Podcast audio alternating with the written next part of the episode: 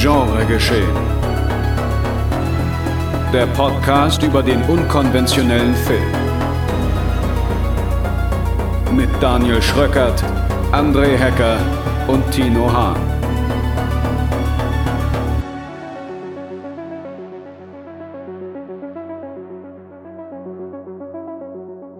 Untergegangen, unterbewertet und unter Umständen vielleicht doch ganz geil. Herzlich willkommen zu einer neuen Folge Genre Geschehen, Nummer 104. und die steht ganz in dem Motto, das ich gerade genannt habe. Und wieder mal hat sich bei uns das Personalkarussell ein wenig gedreht. Unser lieber Kollege André ist im wohlverdienten Urlaub nach endlich mal drei Jahren und das sei ihm auch von ganzem Herzen gegönnt. Deswegen schöne Grüße an Island oder nach Island an dieser Stelle. Und im Zuge dessen schöne Grüße an unseren Gast, unseren heutigen, zum ersten Mal mit dabei, aber wie ein König äh, unter den Blinden. Genauso richtig. Ich begrüße ganz herzlich Dominik Hannes von unter anderem Radio Nukular oder auch dem, oh, ich hoffe, ich sage jetzt nicht falsch, Table 19? Nee, es ist Club 19. Club 19. Aber, ich, aber wir sagen immer Club 19 und ähm, ich, ich wollte jetzt noch einen Gag machen, wegen ich habe mir extra für die Aufnahme heute ein Auge rausnehmen lassen. aber da sind wir auch, bin ich jetzt zu spät und dadurch, dass du direkt Club 19 sagst, kann ich jetzt auch direkt, weil ich sehe schon die Tweets, wie sie reinlaufen und die Direktnachrichten. Äh, nein, Club 19 ist nicht tot, nein, es kommen noch neue Folgen. Ja, ich bin der Flaschenhals und der Sektkorken auf dem Ding. Zu eurer Beruhigung. Da habe ich auch gleich noch mal ein paar Fragen zu. Wo ist ja. der Audiokommentar, den ich mit Simon vor 20 Jahren aufgezeichnet habe, Dominik? zum Beispiel, zum ja. Beispiel.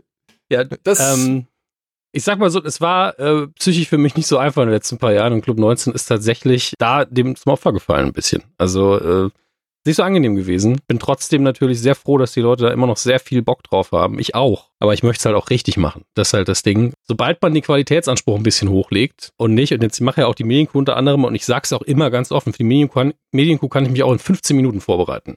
Das ist easy. Ja, da kann ich jede Woche eine Folge machen, gar kein Problem. Für Club 19, da habe ich ein anderes Anspruchslevel und da muss man auch einfach mehr vorbereiten. Das geht gar nicht anders. Deswegen, es kommt, aber wenn es kommt, dann ist es auch so, dass ich damit zufrieden bin und äh, muss mir nur selber ein bisschen den Popo treten. Und ich glaube, wenn Ted Lasso vorbei ist, wo ich ja gerade äh, wöchentlich gefühlt zwei Podcasts zu aufnehmen muss, dann ist da auch wieder ein bisschen Kapazität frei für. So, das ist jetzt der Insert hier, das ist die Werbung für Club 19, die, wegen der ihr mich gebucht habt. Der Rest des Abends wird entspannt. Gut, dieser verdammte Anspruch. Aber genau deswegen ist auch ja. mein Kollege Tino Hahn am Start. Hallo. Denn der muss das Ganze ja hier ein bisschen, äh, die Messlatte ein wenig hochhalten. So. ähm, ja. Das stimmt. Deswegen habe ich auch die beiden besten Filme mitgebracht. Aber zu was überhaupt, Daniel? Guck mal, wie wir uns hier kongenial die Bälle hin und her werfen, Mensch. Ja, aber auch direkt schon mit beleidigenden Untertönen. Gut, ja, weswegen sind wir heute hier zusammengetroffen? Wir wollen heute einmal unsere sogenannten Vizekönige bestimmen oder uns ein wenig über die sogenannten oder von uns getauften Vizekönige auslassen. Das sind Stephen King Verfilmungen, die vielleicht nicht so den besten Ruf genießen, die vielleicht nicht immer in einem Atemzug mit den ganz großen genannt werden, die vielleicht hier und da auch schon die ein oder andere Macke haben, weswegen man sie auch berechtigterweise auszählen kann aber die irgendwo doch vielleicht etwas richtig machen, was einem so ein bisschen das Herz erwärmt. Also die, sage ich mal, Vertreter aus der zweiten Reihe, die B-Seiten, die unbesungenen Helden, die wollen wir heute mal ein bisschen hochleben lassen. Ja, und dafür haben wir uns halt Dominik äh, hier eingeladen, denn ich kenne neben Simon Kretschmer keinen größeren King-Experten, würde ich jetzt mal behaupten. Naja, ich habe zumindest euer Quiz damals gewonnen, auch wenn ich ja, nicht weiß warum. Siehste, siehste, siehste. Und anlässlich natürlich von The Boogeyman. Das ist eine neue Stephen King-Adaption. Jetzt direkt in der Woche, in der ihr das hört, kommt Boogeyman ins Kino. Aber wir haben ihn zum Zeitpunkt dieser Aufzeichnung noch nicht gesehen. Aber wir haben uns gedacht, komm, da können wir trotzdem ein Thema draus machen. Und deswegen wollen wir heute mal über diese, ja, etwas schmuddligeren Stephen King Adaptionen reden. Das wird jetzt zu Beginn vielleicht ein bisschen erstmal Name-Dropping, aber das wollen wir dann ein wenig kanalisieren und deswegen hat jeder von uns zwei Filme mitgebracht, die seiner Meinung nach in diese Kategorie fallen oder die seiner Meinung nach mal wieder erwähnt werden dürfen oder die ein bisschen mehr Liebe und Aufmerksamkeit verdienen. Ja, Stimmt ihr mir soweit überein? Ja, auf jeden Fall. Und ich glaube, es war ganz wichtig, dass du nochmal gesagt hast, die aber trotzdem irgendwie was haben, weil es gibt so viele King-Verfilmungen, erstmal unzählige, wozu auch ganz viele seelenlose Reihenadaptionen gehören. Also gerade in der Kinder des Zorns-Reihe findet man halt viele Qualitäten, sag ich mal. Unter anderem auch Filme, wo man sie schaut und vergessen hat, dass man sie geschaut hat. Ähm, bis hin zu, ey, der macht richtig Spaß, aber auch furchtbare und trashige, da ist alles dabei. Deswegen, man findet im King-Universum wirklich so Dinge, wo man sich fragt, was da überhaupt passiert. Aber es gibt halt auch Sachen, die sind nicht mega krass gut und die sind definitiv kein Mainstream-Geschmack. Aber man guckt die einfach gerne und mit viel Spaß. Und, und selbst unter denen habe ich ja nochmal eine Auswahl treffen müssen, weil sowas wie Langoliers zum Beispiel hat, glaube ich, mittlerweile einen echten Kultstatus. Egal wie seltsam der ist. Deswegen den zu nehmen wäre so offensichtlich gewesen, dass ich davon wieder abgekommen bin. Ja, apropos offensichtlich, da würde ich halt einmal kurz erstmal so ein bisschen äh, die große Riege ausschließen. Ne? Also mhm. Filme mal kurz benennen, die hier auf jeden Fall äh, kein Thema sein sollen. Ne? Also es ist ja eigentlich klar, was zu dem, also die beliebten. Ein Shawshank Redemption, ein Shining und ein S. Das sind meiner Ansicht nach die großen äh, oder, oder bekannten, populären, was weiß ich, die, die verdientesten King-Adaption, Stand By Me, mhm. ja, äh, wäre auch noch so ein Thema. Also ich glaube, über die müssen wir nicht hier reden, über die wollen wir nicht hier reden. Zu der, zu denen wurde schon oft genug geredet, beziehungsweise zu denen wird bestimmt noch mal geredet. Aber darum soll es heute nicht gehen. Also das sind so Filme, die ich ausschließen würde. Fallen euch noch mehr ad hoc ein? Green Mile vielleicht. Ja, auf jeden Fall. Ja, Misery noch, mhm. dann natürlich noch der Nebel. Ja, ne, der Nebel, ich meine, da hattest du ja gefragt, ob du den nehmen könntest, so, wo ich dachte, ja, der Nebel ist aber eigentlich schon echt so ein breiteres Ding, oder? Ich meine, das Ende, was ja halt anders als im Roman ist, hat ja schon dafür gesorgt, dass dieser Film ein bisschen anderen Stellenwert hat, als zum Beispiel manchmal kommen sie wieder. Also, es ist quasi fast unmöglich, jetzt eine Auswahl getroffen zu haben, wo ein paar Hörer, Hörerinnen sich jetzt nicht denken, was zur Hölle, wieso gerade den so schlecht ist er doch mhm. nicht oder warum gerade der? Der ist doch bei Weitem nicht so gut. Aber es sind ja auch so diese persönlichen Vorlieben. Also ich habe auch über sowas wie so Dark Half nachgedacht. Ja, mhm. ich auch. Aber auch der ist ja eher schon besser. Also das auch das. Also ich finde, es gibt, wie, wie Dominik ja schon gesagt hat, es gibt natürlich auch schlechte, also wirklich schlechte Stephen King-Verfilmungen, aber es sind weitaus mehr zumindest erträglich bis akzeptabel, unterhaltsam bis wirklich gut. Also ja. deswegen bin ich bei sowas dann immer so ein bisschen, selbst sowas wie so Mengler oder so, das geht ja halt auch noch. Hast du Mengler zweimal also, gesehen? Ja, ja, klar. Ich habe den nur auf der französischen Version gefunden. Ich habe sogar Mengler dreimal gesehen. Mengler 3 müsste ich nachgucken. Vielleicht ist Mengler 3 auch den, den ich auf Französisch habe. Ich bin mir nicht mehr sicher. Ja, Aber es, es, es gibt halt immer solche Sachen, wo du denkst, okay, man hat einfach nochmal eine ja. Fortsetzung gemacht von einer Story, die man eh nicht richtig adaptiert hat. Und dann verliert es hinterher jeglichen Bezug zum Original, sodass es in Deutschland fast keinen Verleih mhm. mehr gefunden hat. Das sind mit so meine Lieblinge, aber ja. im Sachen reiner Trash. Und darüber reden wir ja heute nicht. Äh, Dead Zone ist auch so ein Film, der auch, den keiner wirklich gesehen hat, aber der ist halt auch eigentlich für seine Zeit, ist der richtig gut. Der ist super, ja. also der war auch richtig spooky vor allen Dingen. Und ja. ich würde auch sagen, durch Kronberg hat er nochmal auch einen anderen Stellenwert so, ne? Also ja. der wird ja auch oftmals in anderen Listen genannt, die überhaupt nichts mit King zu tun haben, so, ja. Da kann mich auch jetzt meine Erinnerung ein bisschen trügen, aber den gab es doch auch mal als Uncut-Version von Astro oder so, wo nur am Anfang dann in dieses Gedicht, was Christopher Walken vorträgt, so eine Zeile extra reingeschnitten war und man äh, Unsummen für bezahlt hat für diesen Uncut von Dead Zone. Kann auch sein, dass ich mir da meine Erinnerung drücken, ist ein bisschen mehr da, aber ich weiß nur, dass ich sehr enttäuscht war, als ich diese Uncut-Version mir irgendwann mal gekauft hatte. Hm. Das sind so die Gründe, warum ich mich mit den Uncut-Sachen immer nur ganz, ganz oberflächlich beschäftige, weil ganz oft sowas passiert. Ja. Und dann guckt man sich so die Rotten Tomato Scores von einigen Filmen an, zum Beispiel Needful Things. Wie finden wir den so den. kurz betrachtet? Das wäre auch ein Film gewesen, wo ich mir gedacht habe, hm, ja. Kann man den jetzt dazu zählen, ne? Aber der hat ja eigentlich auch, der hat ja schon einen gewissen Ruf, der hat ja schon eine gewisse Reputation und ich, also. Ja, ich, aber auch eine Rotten Tomatoes Score von 31. What? Eine der schlechtesten King-Verfilmungen nach Rotten Tomatoes. Und da denke ich halt auch, was zur Hölle ist was denn da ist denn, los? Ja, das muss ich jetzt, was ist denn da los, Alter? Also mutmaßlich, das ist auch nur ein Hot Take von mir, weil er halt so stark vom Buch abweicht. Und ja. das, das eher so eine Unzufriedenheit, aber da, da, da muss man halt auch aufhören, dieses Buch, Film, also verstehe schon, dass man bei King nochmal da ein bisschen kritischer ist und nochmal bedachter drauf ist, dass der Film möglichst stark dem Buch ähneln muss was hat denn dann Shining? Also das ist doch schon mal wieder Rotten Tomatoes ad absurdum geführt. Ja, dann müsste ja die, die Stephen Kings The Shining-Verfilmung eine viel bessere Bewertung haben. Shining hat 85. 85. Was mit Stephen Kings The Shining ist viel näher am Buch. Muss ja dann 99 ja. haben. Also. ja.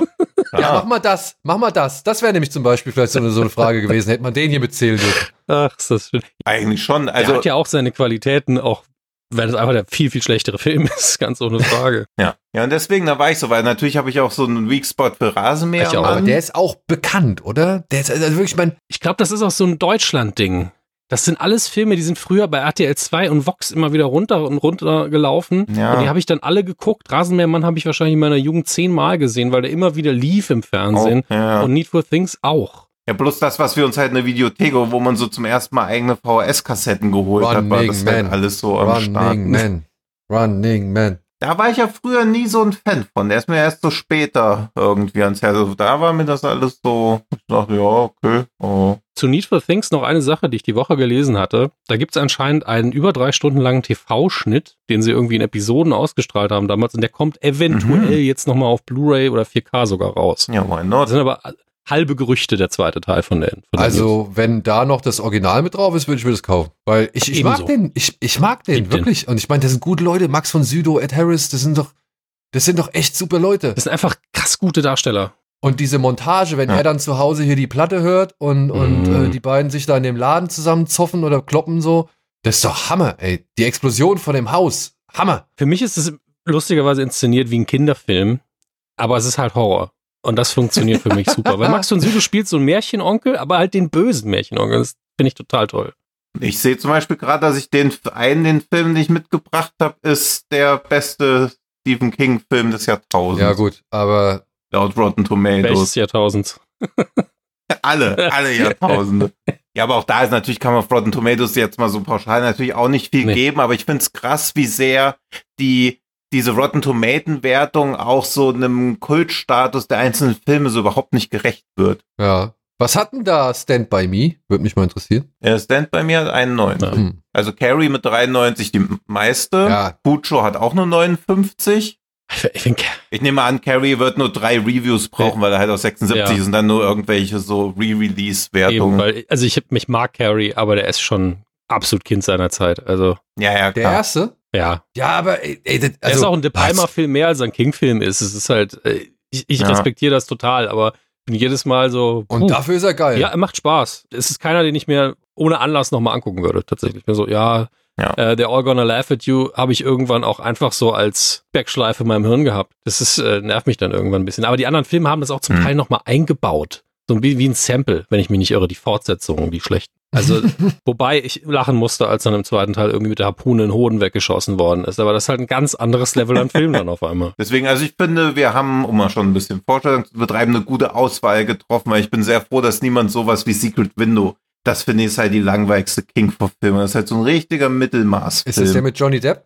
Ja, ist der mit Johnny Depp. Ja. Ist auch ein krasser Ja. Mainstream-Film. also von den hochwertigeren, aber man denkt so, wow, also das ist ja nun ich, mal ich hatte den schon wieder vergessen. Ich habe den im. Kino gesehen. Ich fand den echt okay. Aber es ist halt auf einem sehr budgetmäßig hohen Niveau eigentlich was total Triviales verfilmt. Ja, Ja. also so ein. Ja, weil man jetzt so, so in der Retrospektive halt sieht, dass so, also der Musterschüler von Brian Singer auch enttäuschend gewesen. Obwohl, den mochte ich. Dann, der, also, boah. das wäre zum Beispiel, das wäre zum Beispiel ein Kandidat gewesen, wo ich gesagt hätte, ah, so ein bisschen schlägt mein Herz für den. Also ich fand den. Ja, aber bei dem nervt mich mehr als bei, also Need for Things finde ich super, aber denke mir natürlich auch, okay, die letzten 200 Seiten vom Buch hätte man schon auch noch unterbringen können. aber bei der Musterschüler denke ich mir es halt noch mehr, dass das zu krass vom Buch abweicht. Ich muss dazu sagen, ich habe sehr, sehr viel dafür, dass ich äh, im Stephen King Podcast mitmache und das ist aber auch der Grund, warum ich es mache, habe ich sehr viele Dinge noch nicht gelesen und gesehen. Und ich glaube, bei, Hm. bei eurer Auswahl ist da auch einiges dabei, was ich noch vor mir habe. Falls ich da heute ein bisschen stiller bin bei euren Sachen, müsst ihr es mir nicht übel nehmen, aber manche Sachen habe ich einfach, ist einfach zu viel. Also ich habe dafür alle äh, Kinder des Zorns geguckt, weil ich das für den Podcast vorbereiten Ja, musste. okay, und das, ja. das tut, Jeder setzt seine ja, ja, ich, ich musste es halt machen in dem Moment, aber es ist halt auch so, Ja, ein- so ein kleiner Fetisch, wo dann sagt, ey, okay, gib, gib mir die richtige Scheiße, komm, hau noch einen rein. Ja. Wie viele pseudo-creepy Kinder Ja. kann man noch hinter dem Maisfeld verstecken? Aber hat sich auch gelohnt, gibt auch ein, zwei äh, Highlights da drin. Ja, ich habe auch lange überlegt, ob man noch eine so von denen, weil du ja auch eben erwähnt hast, gerade so die 90er waren ja schon ja. die Hochzeit und Tiefzeit von King in einem. Und dann auch so, weil Storm of the Century finde ich zum Beispiel auch recht geil. Aber auch nicht so geil, dass ich dafür jetzt irgendwie meine Hand für ins Feuer legen würde und sagen, hey, wenn ihr fünf Sachen von King guckt, muss das dabei Also sein. The Dome fing auch gut an. Ja, das stimmt. Fing gut an und dann waren sie so, ey, wir machen so geil, wir machen zwei Staffeln. Ah, das war Ja. vielleicht eine blöde Ja. Idee jetzt. Ja. Ähm, Ja. Und wir haben auch nicht über, also keiner hat The Stand oder Salem's Lot irgendwie ins Rennen geworfen, wovon es ja auch mehrere Verfilmungen Ja, jeweils bei gibt. Salem Slot habe ich überlegt, aber ich erinnere mich halt auch nur noch an den Vampir. An den Rest erinnere ich Bei- mich das leider ist auch bei nicht mir noch mehr. recht frisch und äh, nee. Also der, der erste hat halt noch einen gewissen Wert, aber der ist halt auch sau alt und Mhm. du kannst die Effekte null ernst nehmen. Ja. Und die neueren sind bei beiden nicht geil. Also auch die TV-Verfilmung, die neue von The Stat ist auch nix. ja, die mochte ich auch nicht. Also da habe ich nur den Piloten geguckt, da finde ich das Original oder wie auch immer man es nennen mag, schon deutlich geiler, aber ich wollte mir auch nicht diese Erinnerung so kaputt machen, weil ich glaube, wenn man es jetzt sich nochmal anschaut, also es ist alles nicht gut gealtert. Aber der, der, der Stand-Film, ne? Oder? Mm, Ist das nicht auch eine TV-Version gewesen, die neue? Oder TV-Film. War auch eine TV. Ja, also es gab doch, also es gab doch eine Serie jetzt vor einigen paar Jahren. Das, das ja, weiß und, und, ich. der, Ja, und das ja. davor war, der 90er waren TV-Mehrteiler, waren glaube ich vier, vier Teile. Ja, ja, das war auch ein Mehrteiler. Ja. Den fand ich jetzt, aber der hatte seine Momente, muss ich sagen. Also der ich alte da, oder der neue? Der alte, der alte. Ja, da ja. hatte ich ein paar, also da habe ich auch nicht Ja. alles von gesehen, so, sondern äh, irgendwann ist es mir leider halt, war ich nicht mehr irgendwie, das war ja damals ein bisschen schwieriger, an solche Sachen ranzukommen, also beziehungsweise Mhm. so- sowas mal auf VHS zu sehen oder so. Auch lange nicht auf DVD. Genau. Ja. Und ja, und das halt kommt noch dann dazu, ne? Und da habe ich halt, wie gesagt, nicht alles von sehen können. Aber ich fand, da waren schon ein paar schöne Sequenzen bei äh, The Stand mit ja, dabei. er ist ja auch von Mick, meine Filme haben ein paar schöne Sequenzen Garys. also, Ja, der war auch gut besetzt und also hat mit seinem bei Budget Sleepwalkers hat die gute Stelle mit dem Gesicht in, ins Dings rein. Nee, das war bei Dings bei Früh der Kuscheltiere 2. Jetzt verwechsel ich schon die einzelnen Splatter-Szenen. Sleepwalkers hatte seine schönen Stellen. Riding the Bullet hatte sehr wenig schöne Stellen. Aber für Sleepwalker, Sleepwalker mo mochte ich auch. Also hier Bullenkebab, das fand ich schon, äh, waren schon ein paar schöne Sachen dabei. Ja. Die, die Shining-Serie von ihm, also das ist halt auch sowas. Also wie undankbar kann irgendwas sein, dass du einen Kubrick-Klassiker als TV-Serie nochmal neu drehen musst. Also, der arme Junge. Ja. Dann Desperation war noch ganz gut. Also Mick Garris ist halt so jemand, ey, er hat zu viele King-Verfilmungen gemacht, Back of Bones, aber eigentlich sind alle solide gewesen, aber halt auch nie mehr als möglich war. Aber es war ja auch alles so, bevor so dieses goldene Zeitalter der TV-Serien losging. Also ich glaube, heutzutage hätte er halt als Mike Flanagan machen müssen. Ja gut, dann wäre es ja auch gut. Alter, Ja, wie viele Adaptionen von Brennmus Salem gibt's denn? Zu viele. Hier? so viele. Also ich kenne nur den alten Film und den hätte ich jetzt auch als, sage ich mal, aufgrund seiner, seines Alters und eben halt, dass es einer der ersten war, hätte ich es jetzt auch so in die eher bekanntere Kategorie gepackt. Ja, der läuft halt unter Klassiker, weil er so alt ist. Deswegen kann ich ihn auch nur schwer verurteilen, aber alles, was danach kommt, war Grütze. Ja. Also vielleicht habe ich noch einen übersehen, aber ich erinnere mich an, an eine TV-Fassung, wo auch noch James Cromwell, glaube ich, mitgespielt hat, wo das Budget Hm. echt okay war für Fernsehen. Und ich habe gedacht habe, das kann doch alles nicht euer Ernst sein. Da hat da niemand Bock drauf gehabt, das Ding zu drehen. Das ist irgendwie anstrengend. The Mist, die TV-Serie, hat 60% Uff. auf Rotten Tomatoes? Wie kommt denn das bitte? Und Ist was das hat zu hier Dings? zu wenig? Needful Things hat 31. Wollt ihr mich verarschen? Das kann natürlich auch damit zusammenhängen, dass das irgendwie bei Rotten Tomatoes jetzt irgendwelche Reviews sind, die aus den letzten Jahren sind und den Film dann halt so von oben herab belächeln. Also ich glaube nicht, dass das repräsentative Reviews sind. Die haben nicht geguckt, was die New York Times da 1991 oder so gegeben hat, sondern es ist alles was Neues. Aber das macht es irgendwie auch nicht Nee. besser, finde ich. Auf gar keinen Fall, Alter. Also, The Mist war so eine Frechheit. War wirklich so Das eine stimmt. Frechheit, ey. Needful Things hat bei IMDb auch nur eine 6,2 und von mir eine 8. Das ist, ich bin sogar Aber- eingeloggt. ich also, habe nicht so no. viel bewertet, aber ähm, der hat, den habe ich bewertet damals. Schön. Aber 6,2, ja, für einen Horrorfilm auf IMDb Ah. ist schon mal eine ganz andere Hausnummer als 31 Prozent. ja, aber es ist wirklich ein Horrorfilm, ist ja eher schon Ja, ist schon- ein Psychodrama, Psychothriller. Ja. Also ist ja nicht mal richtiger. Also eigentlich müsste sowas wie Needful Things deutlich höher gerankt sein. das auf jeden Fall. Also es würde Ähm, ich ja eher so in die Richtung wie im Auftrag des Teufels, also schon schon irgendwie ein bisschen spooky, aber halt nicht so Jumpscare, Slasher. Ja, also das ist halt schwierig, wenn man in die Genre-Diskussion abdriftet, weil es ist halt ein übernatürliches Element drin und es ist unheimlich, ist es jetzt Horror, Fragezeichen. Ja. Oder im Deutschen würde man vielleicht sagen Grusel. ja. Nee, in Genre-Diskussion wollen wir in der 104. Folge Nee. von Genre-Geschehen nicht zum ersten Mal Das, deswegen, also ich, bin da auch raus. Ne? Also ich würde dann eher so Fragen stellen und irgendwann würde ich dann noch die Diskussion manipulieren. Ich frage, wenn ich jetzt aber einen Jumpscare in dieses einen Film reinmachen würde, was wäre es denn dann? Und dann, Hm. dann, dann haben wir alle keinen Bock Dann mehr es ein darauf. Film mit einem Jumpscare. Ne? Das ist ein neues Genre dann. Filme mit genau einem Jumpscare. Nein, aber dann, ich, dann müsste man ja schon das Verhältnis irgendwo abwägen. Und wenn ich sage mal 99% Drama habe und habe einmal diesen Erschrecker, dann ist es halt ein Film mit einem Jumpscare. Mhm. Also ein Drama mit einem Jumpscare zum Beispiel. A- Absolut richtig. Aber wenn ich jetzt irgendwie sowas habe wie Need for Things und dann habe ich einen Slasher-Moment drin, ist es jetzt ein Slasher-Film? Und dann sagst du natürlich, nein, natürlich nicht. Aber Aber ich sag mal so, er würde von der Allgemeinheit eher ins, in den Bereich Horror, glaube ich, geschoben werden, als irgendwo anders hin. doch krass, ich sehe gerade, Need for Things hat ein Rated R. Bin ich auch überrascht. Weiß gar nicht Ja. ehrlich gesagt, warum. Vielleicht wird, Vielleicht wegen wird der, häufig wegen der Sprache in den USA gemacht, von daher. oder weil er so hinterfotzig ist, also mit diesen ganzen Manipulationssachen. Hinterfotzig. Und ist zu natürlich war- intelligent fürs Rating. Nein, aber halt so dieses Nachmachtding oder so. Also irgendwie jemand den Hund gehäutet irgendwo hinhängen. Ich glaube, das Nachgemacht. ist schon. Dann noch kurz zwei Sachen. S, müssen wir nicht drüber reden, ne? Also sowohl über die TV-Version wie auch über Nee. die, die neue Kinoadaption und über das, was dieser, wie heißt der, der Norweger, nicht André Ovedal. Ja, 1408. Oh, 1408 mag ich sehr, tatsächlich. Ist echt auch, fand ich auch ein, so. ein schönes, äh, schönes Ding. ist einfach Spaß. Ja, Den finde ich zum Beispiel, was denn? naja, Scheiße? ja, ist auch nicht so schlimm, aber nee, aber den finde ich zu. Ich bin ja nach wie vor, zieht ja bei mir durch, Horrorfilme dürfen nicht zu viel Budget haben und dem merkt man wieder an, dass es nicht gut tut, wenn ein Film zu viel Budget hat und am Ende muss noch ein Boot durchs Zimmer fahren und alles. Das verstehe ich Ja, zwar aber- komplett, aber der äh. Film ist in seiner Erzählung so schön komprimiert. ja, Und das finde ich immer geil, wenn sie es Hm. hinbekommen zu sagen, nee, wir machen nicht noch mehr. Klar, visuell haben sie dann wieder viel zu viel gemacht vielleicht ähm, Hm. und hätten das vielleicht auch subtiler machen können, aber gleichzeitig der Film übertreibt es nicht und ist danach nicht so, und jetzt muss ich, muss ich den Avengers beitreten. Weißt du, so vom Budget her fühlt Hm. er sich ja fast so an, dass man noch eine Fortsetzung antießt und das größer aufbläst. ja, Und stimmt. das macht er halt nicht. Und das, das finde ich, respektiere ich so sehr, wenn ein Horrorfilm die Eier hat, Ja. zu sagen, nee, vielleicht habe ich auch kein geschlossenes, erklärendes Ende, vielleicht auch einfach mal Feierabend irgendwann. Hm. Ja. Mag ich. Aber welchen Norweger? Ich dachte, dieser Michael Hafström wäre gemeint. Deswegen bin ich nur 14.08 gekommen. Nee, ich meinte diesen Nikolai Arcel, der das Angesicht seiner so, ja. Väter vergessen Da- hat oder seines Vaters vergessen hat. Also da, äh, da, wie gesagt, da möchte ich eigentlich den Mantel des Schweigens drüber legen und äh, Also im, im, Trail Ja, im, alle, im, im. Trailer ist das Beste aus dem Film drin, das ist, wenn er seine Waffe nachlädt. Das haben sie gut getroffen. Äh, ansonsten, ja. Ja. sind wir einfach still.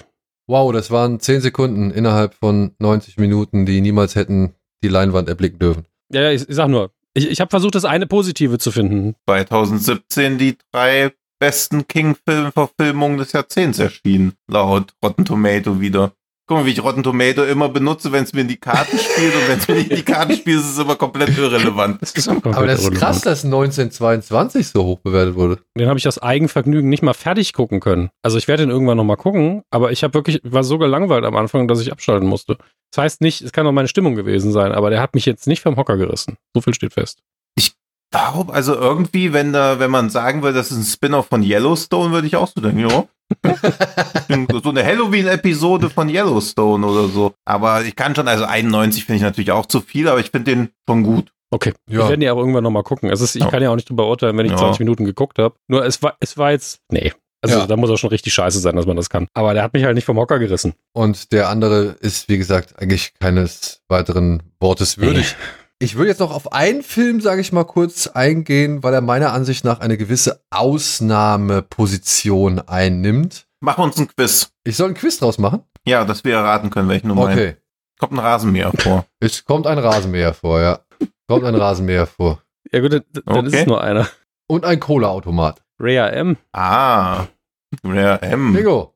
Mhm. Also ein, der ist ein Kult-Klassiker für mich. Also der ist natürlich nicht gut, ne? Ja. Also, Nee, genau. Also er ist, er ist wirklich nicht unbedingt gut, aber ich muss sagen, ich, ich liebe diesen Film, Ja. weil ich habe den als kleiner Junge zum ersten Mal gesehen, damals sogar noch in der geschnittenen Fassung und ich fand ihn trotzdem todesgeil. Ich fand diese Ja. Vorstellung, dass diese Maschinen da sich erheben und, und die Menschen jagen, ich fand das einfach echt geil, keine Ahnung, das hat mich fasziniert und ich habe den wirklich gerne geguckt. Ich mag Belagerungskino so und ich finde das, ich fand das Ja. einfach echt klasse.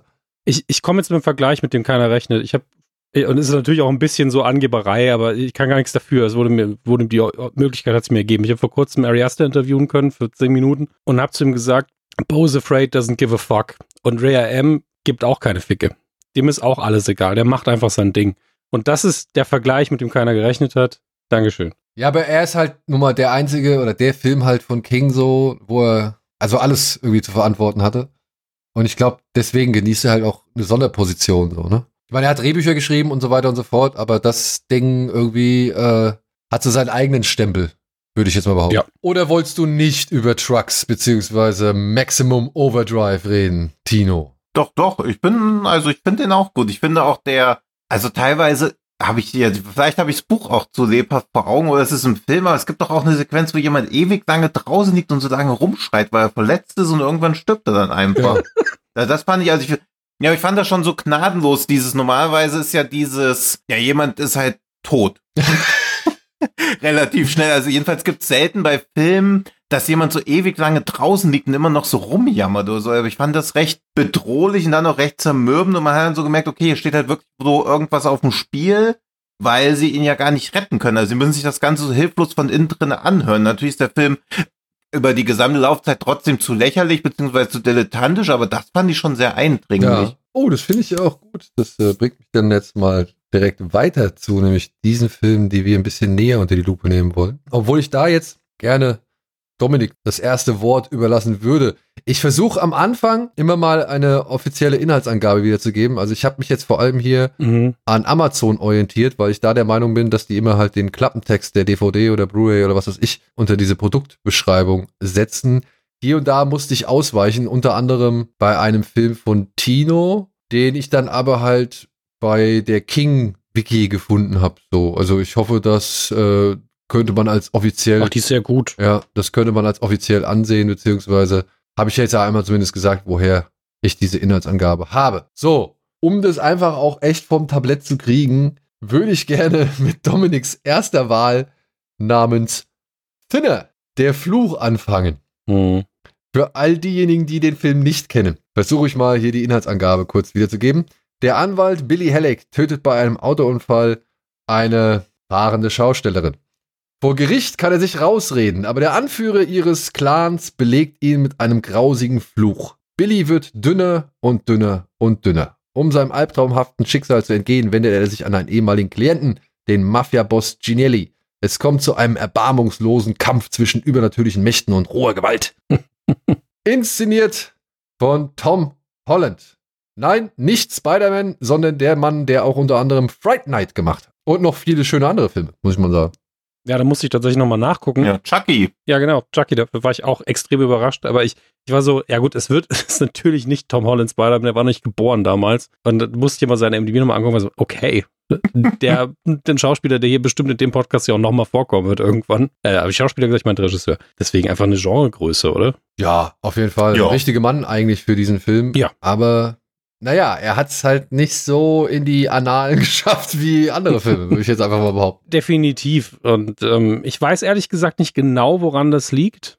Ähm, außer, dass er vielleicht wirklich zu hart ist in ein, zwei Sequenzen. War es schon ein bisschen eklig und an der, in der Action, die jetzt nicht so mega gut inszeniert ist, gegen Ende gibt es noch ein paar Actionsequenzen. Ja, ich glaube, das ist eher das Ding. Die Actionsequenz, die, die, holt einfach keinen Hund am Ofen davor. Die ist halt einfach, da wird einfach fast schon A-Team-mäßig geballert. Also da, Hm. da ist nicht, da ist nicht so viel an Choreografie drin. Aber stört mich null. Nur ein Massenpublikum hätte vielleicht mehr haben wollen. Wobei, von wann ist der 94? 96. 96. Ist für mich ein richtiger Videothekenfilm. Also das ist so ein Film, ab 18 Abteilung Videothek, also das Cover auch irgendwann mal gesehen, das überhaupt keinen Sinn ergibt eigentlich. Wo, also es, kommt halt im Film nicht vor. Ich halte es mal gerade für die anderen beiden hoch. Aber es suggeriert halt schon dieses, dass dieser ursprünglich, und das sieht man auf dem Cover eben nicht, ursprünglich sehr übergewichtige Mann so viel ähm, Gewicht verliert, dass hinterher sein Skelett durchschimmert. Das kommt im Film halt nicht vor. Aber smartes Cover, aber äh, hat mit dem Film eigentlich nur so indirekt Ja. was zu tun. finde aber bemerkenswert an dem Film, dass man an dem ganz gut sieht, wie wenig die Fettsuit-Industrie so eine Transformation durchgemacht hat. Also ich finde Robert John Burke als Übergewichtigen, also ihn oder The Whale, ich sehe keinen Unterschied.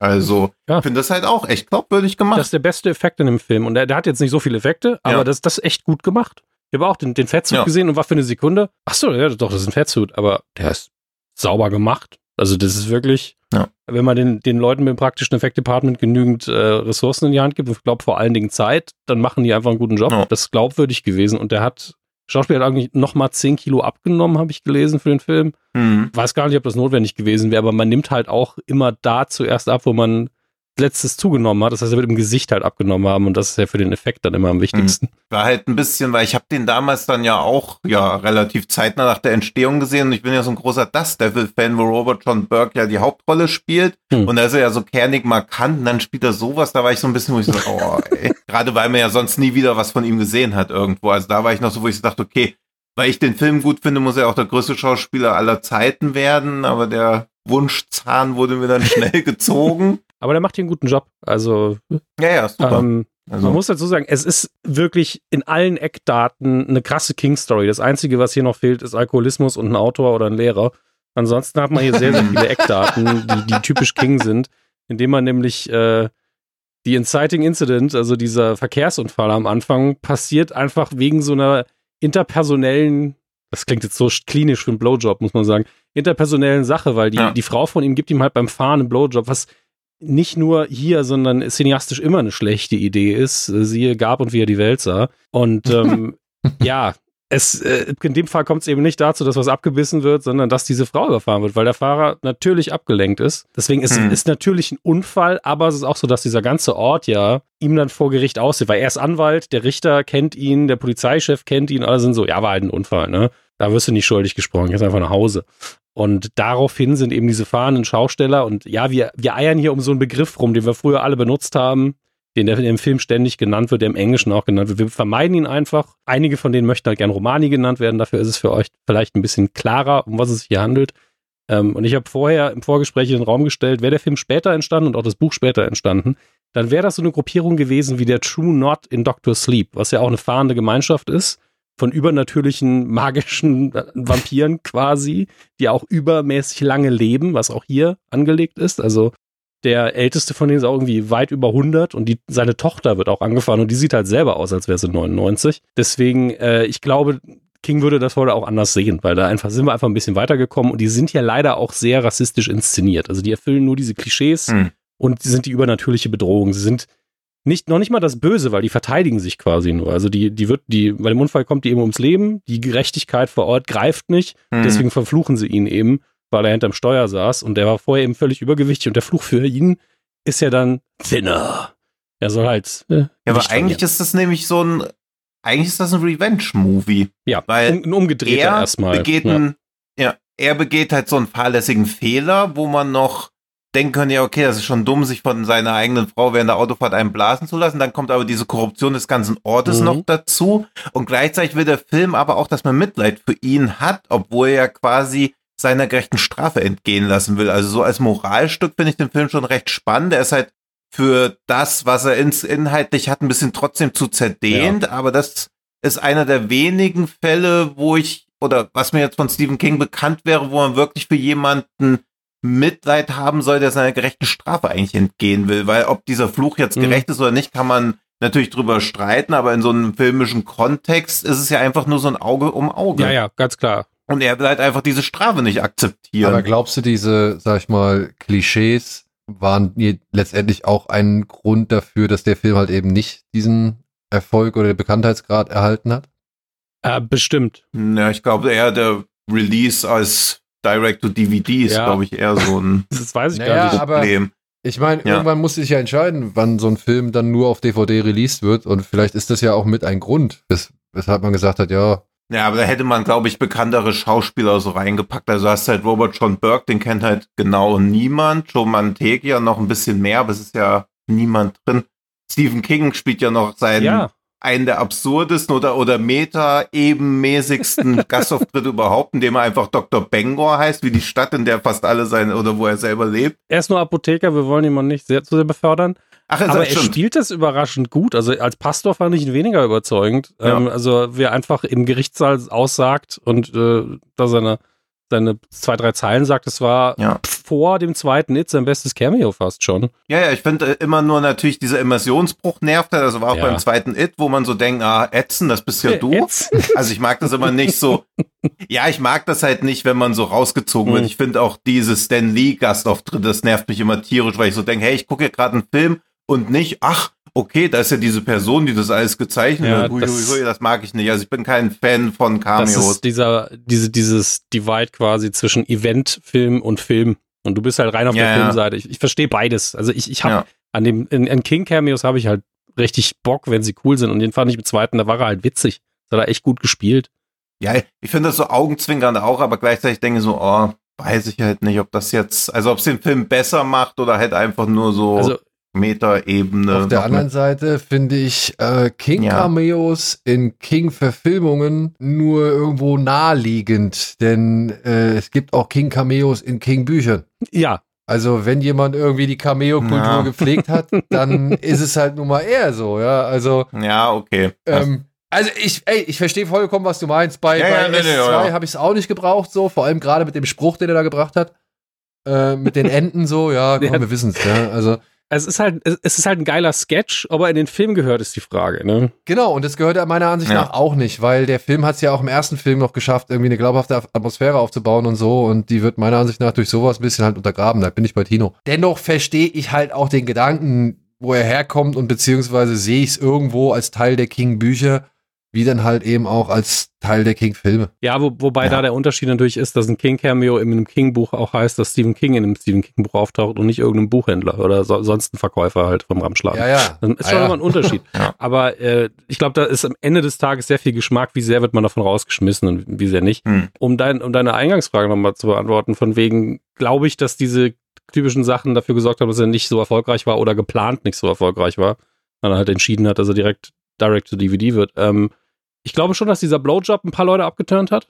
Also, dass das so der, der Auslöser ist. Da sind ja einige schon raus in den USA, auch wenn man gar nichts gesehen hat am Ende des Tages. Aber äh, der Film wurde ja auch, das Ende wurde ja mehrfach umgeschnitten, weil das Publikum das Ende gehasst hat. Äh, das Ende war Hm. anscheinend sehr viel näher am Buch. Und äh, so wie ich das verstanden habe, ich habe das Buch leider, wenn ich es gelesen habe, ist es viel zu lange her, um es konkret zu wissen, ist der Hauptunterschied. Denn am Ende, tut mir leid, wenn das jetzt ein Spoiler ist, der Film ist ne, so und so viele Jahre alt. Am Ende, um den Fluch wieder aufzulösen, muss er ja diesen Pie essen Hm. in, in den er vorher schön reingeblutet hat. Lecker, lecker. Beziehungsweise er muss ihn nicht essen, sondern er muss diesen Kuchen, diesen Pie jemandem geben und äh, die andere Person muss diesen Pie essen, weil der Fluch jetzt da drin ist und dann stirbt diese Person, die den Pie gegessen hat. In dem Film begeht er erstmal noch Rache an seiner Frau, die ihn äh, betrogen hat. Das heißt, die kriegt ein Stück davon und ist dann morgens direkt schon mal tot. Dann am nächsten Morgen stellt er fest, dass seine Tochter auch ein Stück davon gegessen hat. Dieser Moment führt im Buch dazu, dass er dann einfach den Rest selber isst und sagt, ja, jetzt ist es vorbei hier. Und im äh, Film kommt dann, äh, kommt dieser Moment zwar, aber im letzten Moment klingelt dann an der Tür der Mann, der Arzt, der, der mit seiner Frau die Affäre hatte und dann lädt er noch ein auf ein Stück Pie. Und da endet dann der Film, weil das Publikum hat wohl gehasst, dass die Hauptfigur stirbt. Und dass er quasi am Schluss auch Mhm. noch eine Konsequenz erfährt. Wo ich halt bei Tino bin, das ist halt moralisch sau interessant, was hier passiert eigentlich, ne? Weil hier gibt's ja eigentlich nur Schuldige am Ende des Tages, weil die Mittel Hm. der erfahrenen Darsteller da ja auch einfach viel zu hart gewählt waren.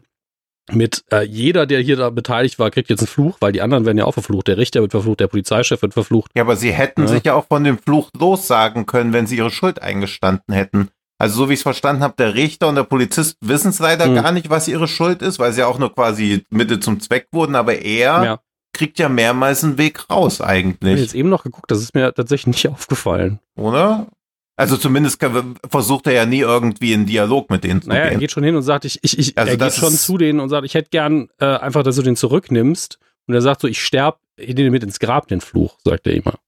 Ich meine, er geht nicht auf eine Art und Weise auf die zu, die nach Verhandlung aussieht oder nach Flehen oder nach, es tut mir leid. Ja. Das ist halt da wirklich Ja. das Problem vielleicht, dass er nicht eingesteht, Diese Schuld und Sühne, ja. sondern einfach nur sagt, ich fordere das jetzt ein, ich möchte nicht, äh, ich möchte nicht sterben quasi und Ja. du hast mir das angetan. Und es läuft doch auf diesen Konflikt hinaus, Mhm. dass er sich ja hinstellt und sagt, ich bin der weiße Mann aus der Stadt und ich verfluche euch jetzt. Ja, ja. Äh, was ich übrigens interessant finde, dann lachen ja alle. Und dann denkt man natürlich so, Hm. ja gut, die lachen einfach nur, weil es lächerlich ist, dass ein weißer Mann irgendjemand verflucht. Hm. Ich persönlich glaube aber, dass hier tatsächlich so ein bisschen dieses Hintergrundwissen auch reingelaufen ist mit, naja, wie vertreibt man böse Geister und Flüche? Man lacht drüber. Dass es tatsächlich eine aktive Hm. Geste sogar ist von denen, die sich ja Hm, damit okay, auskennen das mit dem sein, ja. Aberglauben. Funktioniert aber auf beiden Ebenen. Was ich aber an dem Film mag, ich meine, ich habe mir auch ausgewählt aus Gründen, ist dieser ekelhafte Horror mit diesem Fettsuit, der dann immer weniger wird. Also am Anfang wirkt er ja wenigstens noch irgendwie gesund und Hm. nach und nach führen die Effekte halt dazu, dass er so vor sich hin siecht. Und das hat mich als gerade als Jugendlicher so ein wesentlich mehr attackiert natürlich. Und ich fand Effekte da gut gemacht. Und tatsächlich mag ich dieses äh, Direct-to-DVD FSK 18 Bereich Flair, den der Film nun mal hat. Ich meine, da spielt Carrie Woo- Wooer mit. Ich weiß nicht, wie man, wie man ihren Namen ausspricht. Die ist immer nur in Filmen, wo entweder sie sehr viel Haut zeigen muss oder wo es trashig wird oder beides. Hm. Oder sie spielt gerade in Sliders mit. Ich schätze sie als Darstellerin auch, aber sie wird immer da besetzt und sie ist, sie taucht auf und das erste, was sie macht, sie zeigt ihr Dekolleté und zieht einen Rock hoch. Und bin so, es ist ja fast schon eine Erfüllung von Erwartungen. Einfach, ich sehe die Frau und direkt passiert das. Aber die Hm. hat Charisma, die kann gut spielen, die wird in meinen Augen immer so unrecht nur für sowas eingesetzt. Aber das kann sie halt auch gleichzeitig. Oh, da kommen wir gleich auf noch eine andere Dame. Okay. Und ich mochte, jetzt muss ich den Darsteller nochmal raussuchen, du hast die Namen wesentlich äh, mehr da. Joe, Men wie, wie spricht man das aus? Mentina? Man, ne, Mantegna, würde ich sagen. Der jetzt bei Criminal Minds, glaube ich, mitspielt. Bin mir nicht mehr sicher, aber einer von diesen vielen Krimiserien. Damals hier in den 90ern noch nicht ein graues Haar am Bart. Natürlich sieht ein bisschen aus wie ein sehr junger Professor, den ich mal hatte an der Uni. Aber ich liebe den ja. Wie der, der hat hier richtig Bock, ein bisschen Overacting Mhm. zu machen als dieser Ja. Mafia-Chef. Also eine Rolle, die er ja auch schon mehr als einmal hatte. Und glaube ich, er spielt, glaube ich, auch, oder er spricht den Mafia-Boss bei den Simpsons, wenn ich mich nicht irre.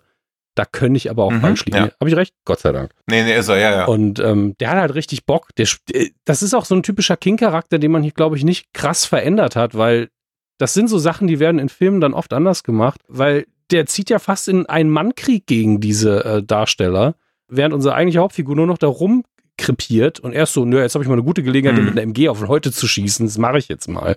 Also das ist schon sehr absurd, was da passiert.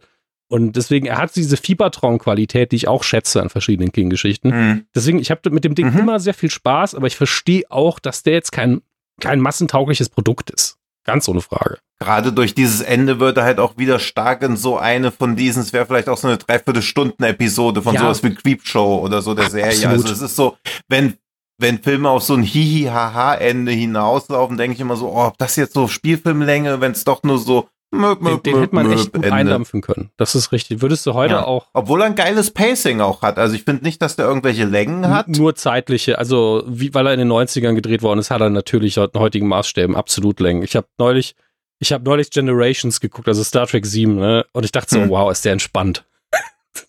ist Hm. der entspannt gealtert. ist ja unfassbar. Der war Hm. damals schnell geschnitten, fand ich. War das Treffen der Hm. Generation? Ja, genau. Ah, der war lame. Ja, der ist jetzt kein Premium-Film. Ich hatte einfach Bock, den zu sehen, weil ich äh, im Moment äh, wieder so ein bisschen Bock auf Star Trek einfach hab. Und äh, wenn du den halt absolut unkritisch guckst als zum, zum fünften Mal oder so, dann ist ja das ja auch alles egal, dass der nicht mega ist. Aber den habe ich in Erinnerung gehabt als das schnellste Star Trek, was ich je gesehen habe. Und jetzt war ich so, oh, machen wir noch ein Teechen, ein paar Kekse, schön. Wo Picard und Kirk am Ende gegen hier Der Kampf ist Schrott. McDowell auf dieser Brücke da kämpfen, oder was? Ja, Wo der- der Kirk Kampf- noch der an Kampf. dieser Brücke hängt und versucht, die Fernbedienung zu, fi- zu, Ja, zu ja, fangen. das ist leider, die ganze Sequenz ist leider. Alter, oh, Also das nee. wirkt wie, wie Kinder, die sich auf dem Spielplatz bekämpfen. Und Ja. das ist auch natürlich durch das Alter nicht besser geworden. Und das wir auf dem Spielplatz gefilmt. Ja, Ja, und so, das haben sie auch 15 aber- Mal um, umschneiden müssen. Egal, egal, wir sollen nicht über Star Trek reden äh, in der Stephen King-Folge. Thema Pacing und äh, ne? da muss ich jetzt hier auch mal kurz dann eben auf die Bremse drücken, beziehungsweise vielleicht. Habe ich zu viel geredet? Ach, auf die Bremse, sind wir dir zu nein, schnell? nein, nein, nein, nein. auf die Bremse drücken in Sachen Thinne und halt dann doch mal vielleicht zu einem nächsten Mhm. Film kommen. Und wo du gerade schon ins, das Wort Fiebertraum erwähnt hast, würde ich dann direkt damit Tinos äh, Vorschlag weitermachen, nämlich Okay. Da erkläre ich dann auch den Unterschied zwischen Fieberträumen und Halluzinationen. Oh, gern. Oh. Oh, okay, Tino. Es wird klug geschissen, ich hab Bock. Weißt du? Ah, nee, Nein, weißt ich du muss was? es noch googeln. Mach, lass Dann Zeit bei der leck mich doch am Ärmel und dann nehme ich den halt einfach nicht, sondern nehme einen anderen Film und frag dich, komm, erzähl mal was zu Hearts of Atlantis. Da bin ich ja komplett jungfräulich. Ich hab Alter, Bock. ich auch. Ich dachte wenigstens einer von euch hat Ich ihn kenne das gesehen. Cover auswendig. Hast du keine Inhaltsangabe jetzt Ich nicht habe da? eine, ich kann eine, ich kann gerne von. Ja, mach mal. Ich hoffe, das ist die offizielle. Wie gesagt, es steht da unter dieser Produktbeschreibung. Ohne Vater und unter den Fittichen seiner überforderten Mutter wächst Bobby Garfield im Sommer 1960 auf. Jede freie Minute verbringt er mit seinem Freund Sully und dem Nachbarmädchen Carol, in das er sich verliebt hat. Dann zieht der geheimnisvolle Ted Brodigan als Untermieter bei den Garfields ein und schließt Freundschaft mit Bobby. Es steht jetzt hier dazu. Ich habe jetzt noch eine andere, aber da ist schon wieder so ein bisschen Werbetext mit da drin und das wollte ich jetzt eigentlich nicht machen. Ah, mach aber mal. Der Werbetext nämlich bestimmt wieder schön irreführend. Ted rekrutiert Bobby dazu, ihm täglich die Zeitung vorzulesen, sowie dazu, seine Augen nach den Männern offen zu halten, die darauf aus sind, Ted gefangen zu nehmen, der eine seltsame Gabe für das Gedankenlesen besitzt. Ja, Hopkins ist in, aus Hopkins ist in ausgezeichneter Form und hat im jungen Jelchin einen phänomenalen Partner. Aber Regisseur Scott Hicks ebnet mehr als nur einmal die dramatischen Handlungsbögen ein, trotz all der faszinierenden Wendungen des Films. Zum Glück aber wird der Schmalzfaktor auf Mindestmaß gehalten. Dass wir es hier mit einem Drama über das Erwachsenwerden zu tun haben, das von Herzen kommt. Wurde verfasst so von Mark Engelhardt. Also so steht's halt bei den Produktbeschreibungen, soll ich sagen. Ja, ja. Ich habe den nämlich auch rausgepickt, bei der so ein eins der doch relativ seltenen Beispiele dafür ist, dass wenn King eine Geschichte, beziehungsweise das ist ja auch nur eine Kurzgeschichte aus Hearts and Atlantis, also aus dem Band, das ist die Low Man in Yellow Coats Geschichte, die ist so ein bisschen diese, wie hat man das immer so genannt, ein Tie-In in diese Dark Tower Sachen.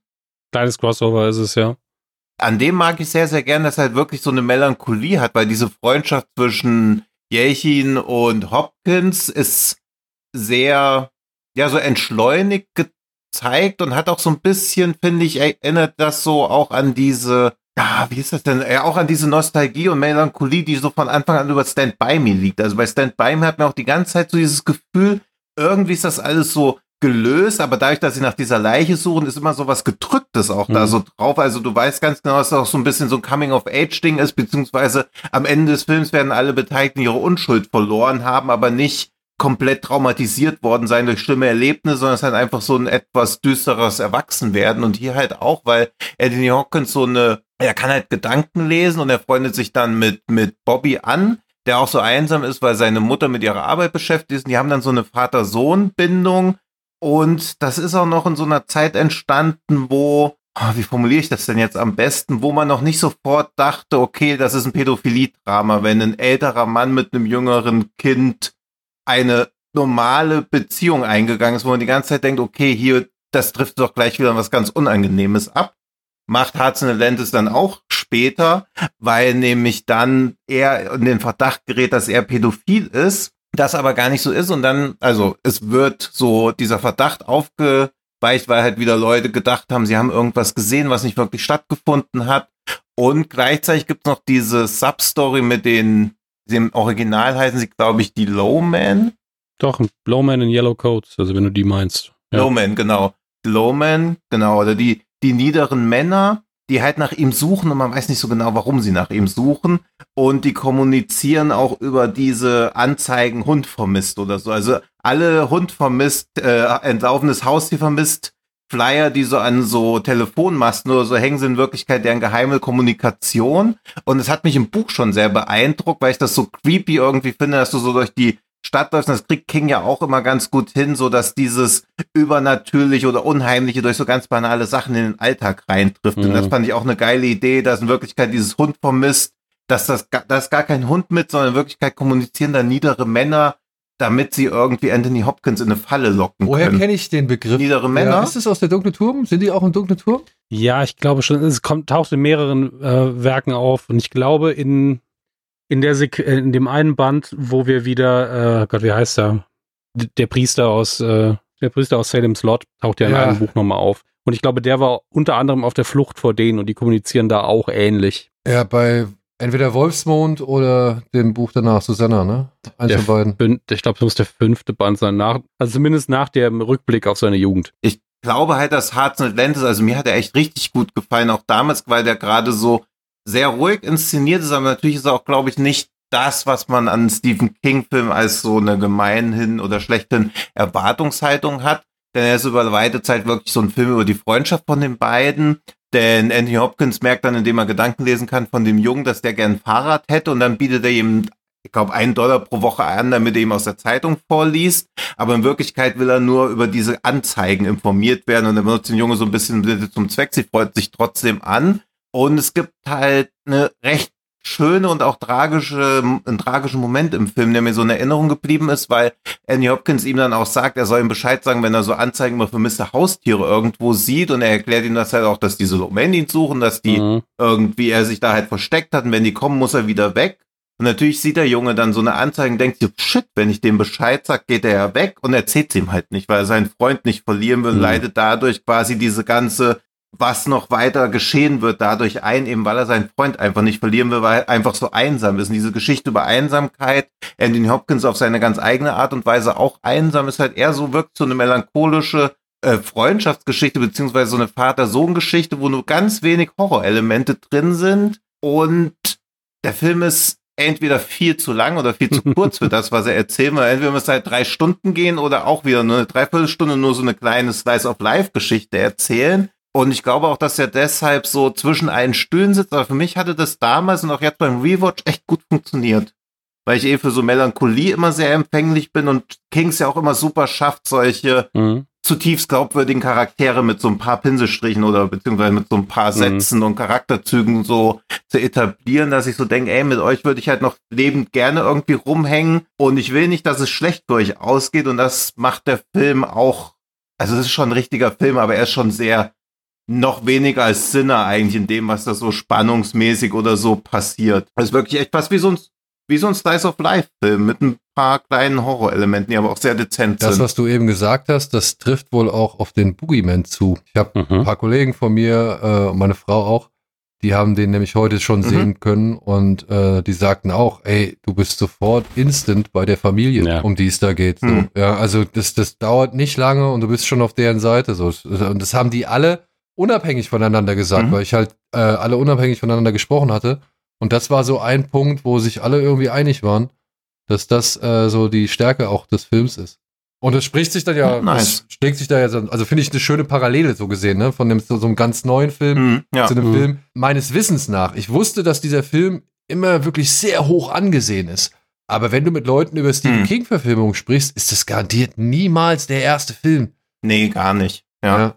Weil da hat er halt natürlich so ein bisschen die, das Luxusproblem, natürlich Stand By Me geiler, Shawshank Redemption ist geiler, Green Mile ist geiler, aber so in diesen ganzen, die eigentlich nur so paar von seinen Merkmalen oder so aufgreifen, finde ich den auch echt stark. Also in diesem eher dramaartigen Ja, das King-Segment. Interessante daran ist, alles, was du jetzt sagst, klingt erstmal super, muss ich dazu sagen. Also klingt so, als hätte ich richtig, Mhm. richtig, richtig Bock auf den Film jetzt. Ich habe nebenher halt so ein paar, Mhm. beim DB so ein paar typische Stills durchgegangen, war so, ja, okay. Das ist äh, genau dieses Gefühl, was King äh, sehr, sehr gut machen kann, sein eigenes Worldbuilding, eben dieses, du hast drei Seiten Mhm, gelesen, genau, zwei ja. Charaktere und bist du, oh, ich kenne die jetzt schon. Ähm, dann gehst du auf Ja. die Reise mit denen und dann hast du eben diese, diese übernatürliche Ebene, wo er seine gesamte Welt nochmal ganz leicht einfließen lässt, durch die Lowman halt. Mhm. Darauf habe ich immer schon Bock, weil er schafft es dann halt immer realistisch oder glaubwürdig zu, zu zeichnen, dass du eine normale Welt hast, die einfach nicht mitbekommt, was passiert. Und nur so zwei, drei Mhm, Leute ja. haben halt diese Perspektive. Oft sind es halt Kinder, wie bei It, weil die Erwachsenen es einfach nicht mitkriegen. Ähm, und hier hast du halt äh, Leute, die eben eine Art Shining haben, weil im Endeffekt ist es das immer. Mhm. Man kann den Namen austauschen, aber Anthony Hopkins ist dann wieder einer von den Charakteren. Ich weiß nicht, ob es wirklich so ist in den Büchern, weil ich habe das auch noch nicht gelesen. Aber es kann sein, dass er hinterher einer von denen ist, die im dunklen Turm auch eben entführt werden, um die entsprechenden Balken zu brechen. Ja, so ein Typ ist das halt. Und deswegen jagen die Lowmen die halt. Und wenn man das halt als Hintergrundwissen noch dazu hat, dann hast du halt nochmal so als King-Fan zumindest nochmal so eine Dimension, die es nochmal geiler macht. Braucht der Film aber nicht, Mhm. weil der Film halt eine menschliche Geschichte erzählt. Und das ist geil. Sowas, da stehe ich total drauf. Und bei Boogeyman möchte ich noch dazu sagen, der Film muss dich auch nah an die Familie bringen, wenn er diese Story verfilmt, weil das eine der creepigsten Kurzgeschichten ist, die King je geschrieben hat. Die ist richtig klassisch unheimlich. Ja. Ähm, und entweder Mhm. Du kannst es auch lesen und denkst so, naja, ist jetzt schon ein bisschen klischeemäßig. Oder du liest die und bist so, ich bin eigentlich ein harter Hund, aber ich weiß nicht, ob ich so gut schlafen kann jetzt. Gibt nur die zwei Varianten. Ja, und hier auch, also da weiß ich halt nicht, wie sehr das spoilermäßig ist, aber dieser Ted ist so ein Ja. Breaker. Ah, Das, okay. Ich habe es mir nur so Zusammenhang und aus Hintergrundwissen von früher nochmal zusammengereimt, Mhm. weil er muss es eigentlich sein. Ähm, aber ich wusste es nicht, weil ich das Buch halt auch noch nicht gelesen habe. Und äh, dann hätte ich den Namen gebraucht, wenn ich den dunklen Turmband gelesen habe Mhm. dazu. Das ist halt wunderschön, sowas. Das finde ich dann ja auch echt cool, weil das ist, das gibt dem Ganzen wirklich nochmal eine Dimension so. Ja, ist halt so, als alleinstehender Film finde ich es halt krass, sowas ins Kino zu Ja. bringen, weil ich da, also ich, ich sehe sowas und denke so, okay, das ist so ein schöner Slice of Life, das fängt, also es hat einen Anfang, aber es fühlt sich so an, als ob es mittendrin anfängt, als ob das noch nicht so das Ende gewesen soll, aber das sollen Leute als eigenständigen Film gutieren können, da verstehe ich halt schon, wenn das so ein bisschen unter den Erwartungen zumindest zum Zeitpunkt des Releases rausbleibt und dann erst im Laufe der Jahre dann noch mehr wachsen muss. Ja, vor allem, wenn du da so ein Detail einbaust, was eigentlich nur die Leute wissen können, die sieben andere Bücher gelesen haben, ne? Ja. Also, Ja, Ähm. Minimum. Äh, das, das Geile daran ist halt dieses Gefühl, dass man, dass ich früher bei Verschwörungstheorien hatte. Mittlerweile hasse ich Verschwörungstheorien, weil die einfach gefährlich sind. Aber innerhalb von der Fiktion kannst du dann immer noch dieses schöne Hm. Gruselgefühl haben, von wegen, uh, das ist ja verbunden. Moment, ich hole ein Buch aus dem Regal. Und dann setzt du dich eben hin und verbindest das selber nochmal. Das ist einfach, einfach schön. Also das sind die Momente, die machen halt King-Geschichten dann nochmal ein bisschen besondere, auch im Kino. Und das, das ist schon geil. Ja, und ich finde es auch so, im Film fehlen halt natürlich auch alle Referenzen auf Dark Tower. Und sie haben sogar dieses, also Hearts and Atlantis bezieht sich an der Buchsammlung ja auch darüber, dass sie die ganze Zeit dieses Kartenspiel spielen. Aber ironischerweise ist aus Hearts and Atlantis nicht das Titelgebende verfilmt worden, sondern so Mhm. eine andere Story. Und im Film erklärt er dann halt auch, dass Hearts and Atlantis ist, weil die Kindheit sich so anfühlt wie das verlorene Königreich Atlantis. Also sie nehmen einen Titel von einem King-Buch, machen aber alle Bezüge zu King irgendwie raus und erklären noch den Titel des Films mit was komplett anderem. Und das nennt sich dann Marketing. Ja, das ist dieses typische Gespräch so, ich verstehe den Titel jetzt nicht. So, ja, okay, äh, dann Ja. schreibe ich Ihnen noch einen Zweizeiler rein, der den Titel erklärt. Sind Sie dann zufrieden? Hm. Ja, das ist gut, das ist gut. Dann haben die Leute weniger Fragen. Ja. Hals, Maul, wirklich. Naja, aber das, also Hearts and Atlantis leitet auch eine schwierige Phase für King. Also 1999 Green Mile, 2000 kam nix, dann kam Hearts and Atlantis, dann Dreamcatcher, Secret Window, Riding the Bullet, 1408. Also das war nicht kein gutes, Naja, äh, keine gute es Phase. ist halt so ein, so ein wilder Mix zwischen, okay, wir machen doch mal wieder Trash und dann wir versuchen Richtung Mainstream. hm. Kann ich aber auch vielen Sachen was abgewinnen. Wir haben ja noch ein paar, paar Sachen davon heute auch. ja, ja, dann Bist du dran? bin ich dran. Wo Ja. fange ich denn an? Wo fange ich denn Mhm. an?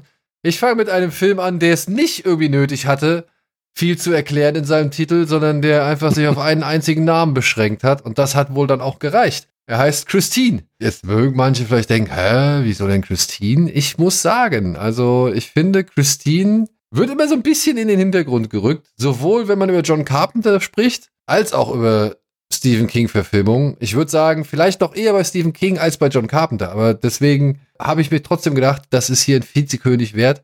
Denn ich mag diesen Film. Und ich mag die Inhaltsangabe, die ich dafür rausgesucht habe. Ihre üppigen Rundungen provozieren begehrliche Blicke. Ihre knallrote Farbe signalisiert Sex. Sie hört auf den Namen Christine und sie hat den Teufel im Chassis. Chassis. Sie gehorcht nur dem, den sie ihr kaltes Blechherz geschlossen hat.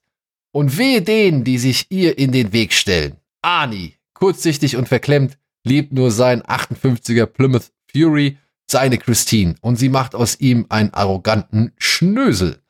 Eine Kette unerklärlicher Todesfälle ruft bald die Polizei auf den Plan. Doch erst Dennis und Lee erkennen, dass Christine hinter allem steckt. Werden sie Christine zur Strecke bringen? Oder ist Christine schneller? Das ist ja mega. ist sie schneller. Oh Gott. Äh, Erstmal die Eier zu haben, sowas überhaupt zu verfilmen. Also, ich meine, The Mangler ist ja noch mal ein Level drüber, aber The Mangler ist ja auch noch Ja. trashiger, direkt von der Ansage her. Ja, aber auch, auch so schnell. Also der Film kam halt acht Monate, nachdem das Buch released wurde, schon Ja, der Kino. wurde ja sogar schon gedreht, noch bevor das Buch fertig war, wenn ich es irgendwie richtig mitbekommen habe. Ja. So, ja. Und war für Carpenter, wie er sagt, der richtige Film zur richtigen Zeit, nachdem The Thing eigentlich nicht so gerade die äh, Kassengranate war. Da kam Mhm. ihm dieser Auftrag gerade recht, obwohl er eigentlich noch für zwei andere Projekte irgendwie verpflichtet war, nämlich zum einen hier die Verfilmung von Der Ninja, also beziehungsweise halt eine Adaption von Der Ninja, was ich auch ganz interessant oder spannend gefunden hätte. Und aber auch Feuerteufel, ne? Also er sollte Feuerkind, ähm, ähm, sollte, Firestarter sollte Hm. er machen. Und das hat aber wohl alles nicht geklappt und deswegen ging dann halt Christine an ihn. Ich gebe einigen Leuten recht, die geschrieben haben, ja, auf dem Papier mag es wohl ein bisschen besser sein oder ein bisschen besser klingen, wenn dieses Auto des Nachts kommt, um halt die äh, Widersacher Anis oder die Leute, die Ani irgendwie aufgeregt hat, zur Strecke zu bringen. Aber ich finde das, was Carpenter daraus macht, äh, fand ich jetzt schon auch in Sachen Horror echt ordentlich. Ich finde, der Film ist tatsächlich so als Coming-of-Age-Geschichte oder, oder Period Piece oder Teenager in den 50s Drama, finde ich den ein bisschen besser, weil ich finde die Atmosphäre ziemlich geil, die äh, der Film erzeugt. Auch die Atmosphäre, die ich mir anhand des Buches so vorgestellt habe. Ich finde, äh, die, die, die Umwelt von, von Arnie und seinen Freunden wird äh, echt äh, schön in Szene gesetzt. Aber ich muss sagen, Carpenter kriegt es hin, aus Christine eine echte, eine echte gute Bedrohung und Personality, also eine echte, eine echte Figur zu machen, die mir am Ende schon ein bisschen leid getan hat. Ich wollte eigentlich nicht, Spoiler, dass der, dass der Bulldozer da über sie drüber walzt. So, das fand ich nicht gut. No. Ich habe ihn halt nicht gesehen, muss ich leider sagen. Aber Ah, ich, ich weiß halt, dass Carpenter, wenn er eins kann, dann ist es einfach so seine ganz eigene Atmo. Und das ist bei so einem Film, der so absurd ist in seinem Setting, unfassbar wichtig. Weil wenn du da eine eigene Atmosphäre hinbekommst, dann, dann halt- glaubst du es halt eher.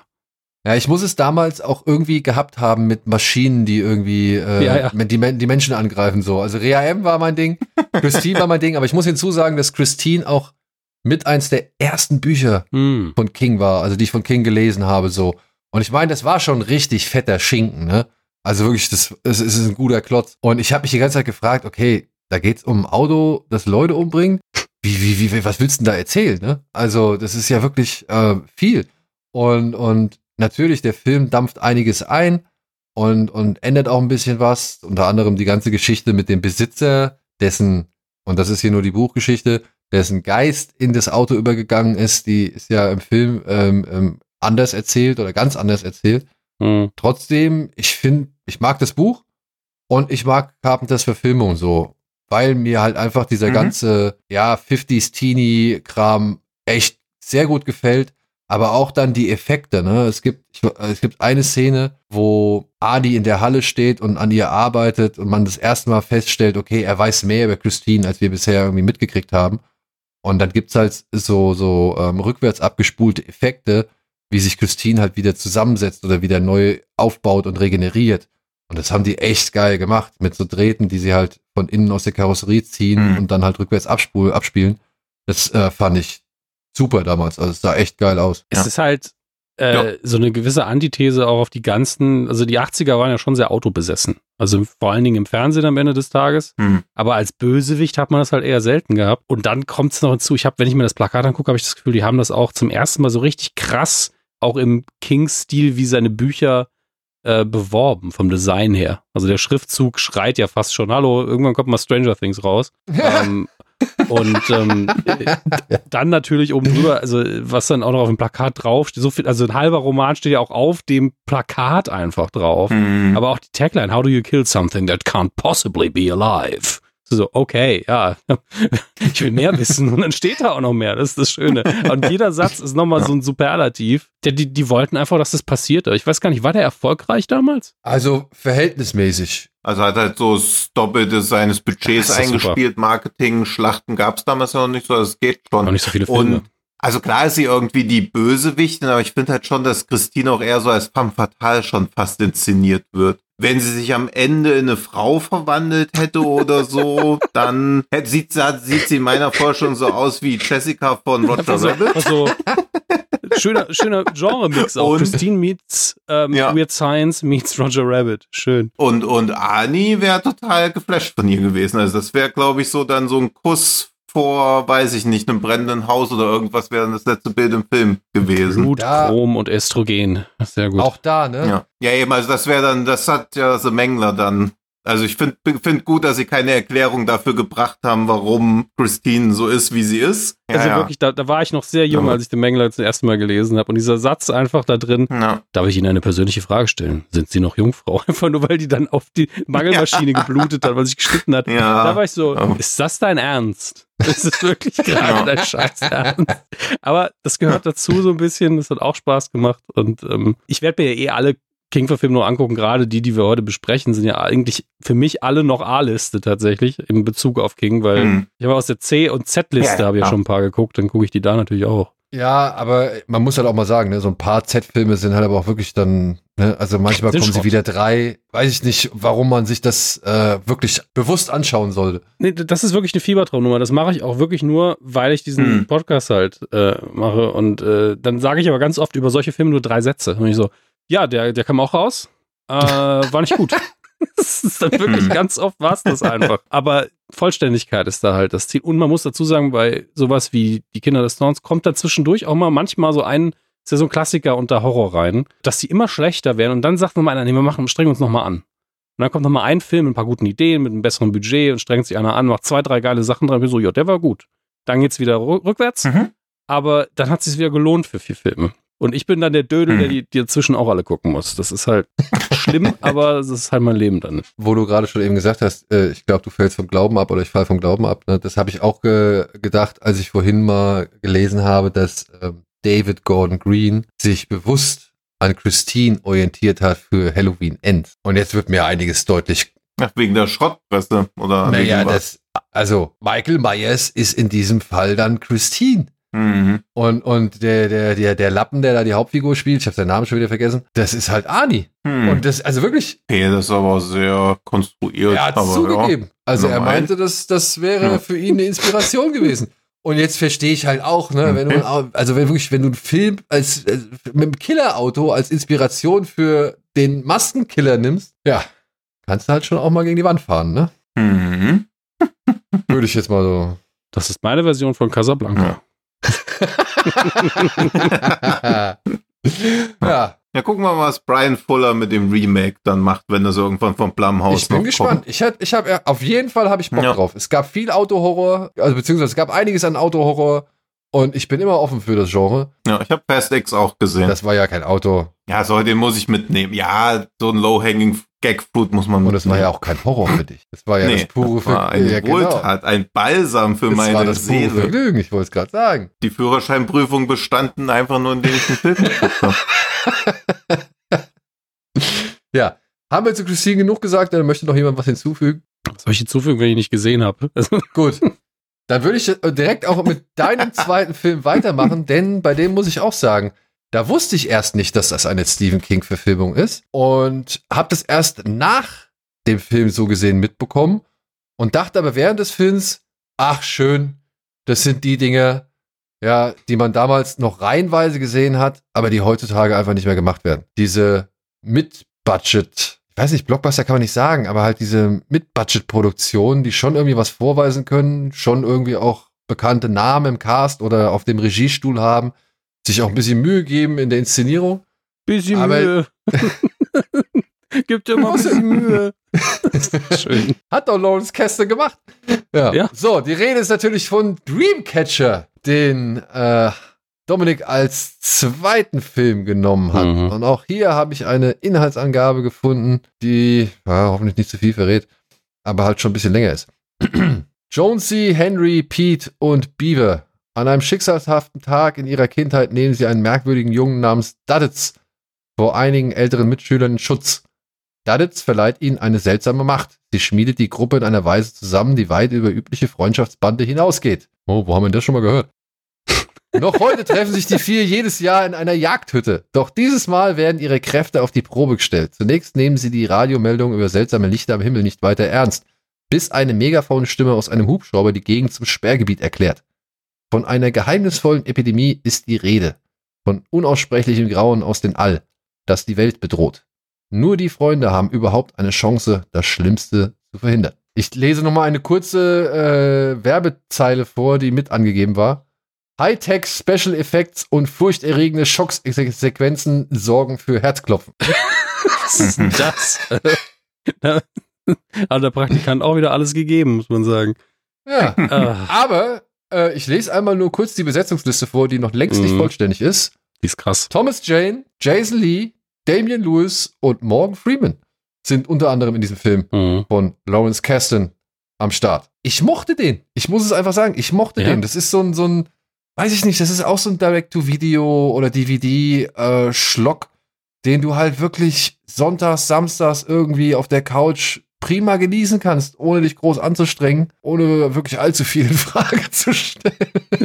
Das, das ist immer am besten, gerade bei dem Film. Und ja, der ist halt auch nochmal bis zum Rand voll mit Tropen. Ja, also Ja. wirklich die, die Freundesgruppe, die übernatürlichen Kräfte, äh, Die Außerirdischen. Die- die Außer ja gut, die Außerirdischen sich bei King kommen natürlich häufig genug vor, aber die, die sind für mich nicht so ein krasser Trop für King. Ich weiß nicht warum, Hm. aber müsste ich jetzt gucken, müsste ich jetzt nachzählen, wie oft Aliens sind. Aber kommen, kommen vor. Ja, ich weiß, auch It ist theoretisch, ne, aber da, da sind wir in dem esoterischen Bereich von King, wo jede Begründung auch, ist eine Dimension, ist es ein Alien, ist es irgendwie ein ein böses Wesen aus den Untiefen der Erde. Ist doch völlig egal am Ende des Tages, wo es jetzt wirklich herkommt. Hier ist es aber ein ganz klares Alien. Es gibt ja sogar eine Alien-Referenz drin, damit sie nochmal begründen können. Nee, nee, wir, wir wissen schon, dass es einen Film gibt, der Alien heißt, der ähnliche Dinge hat. Ja, ja, wissen Mhm. wir.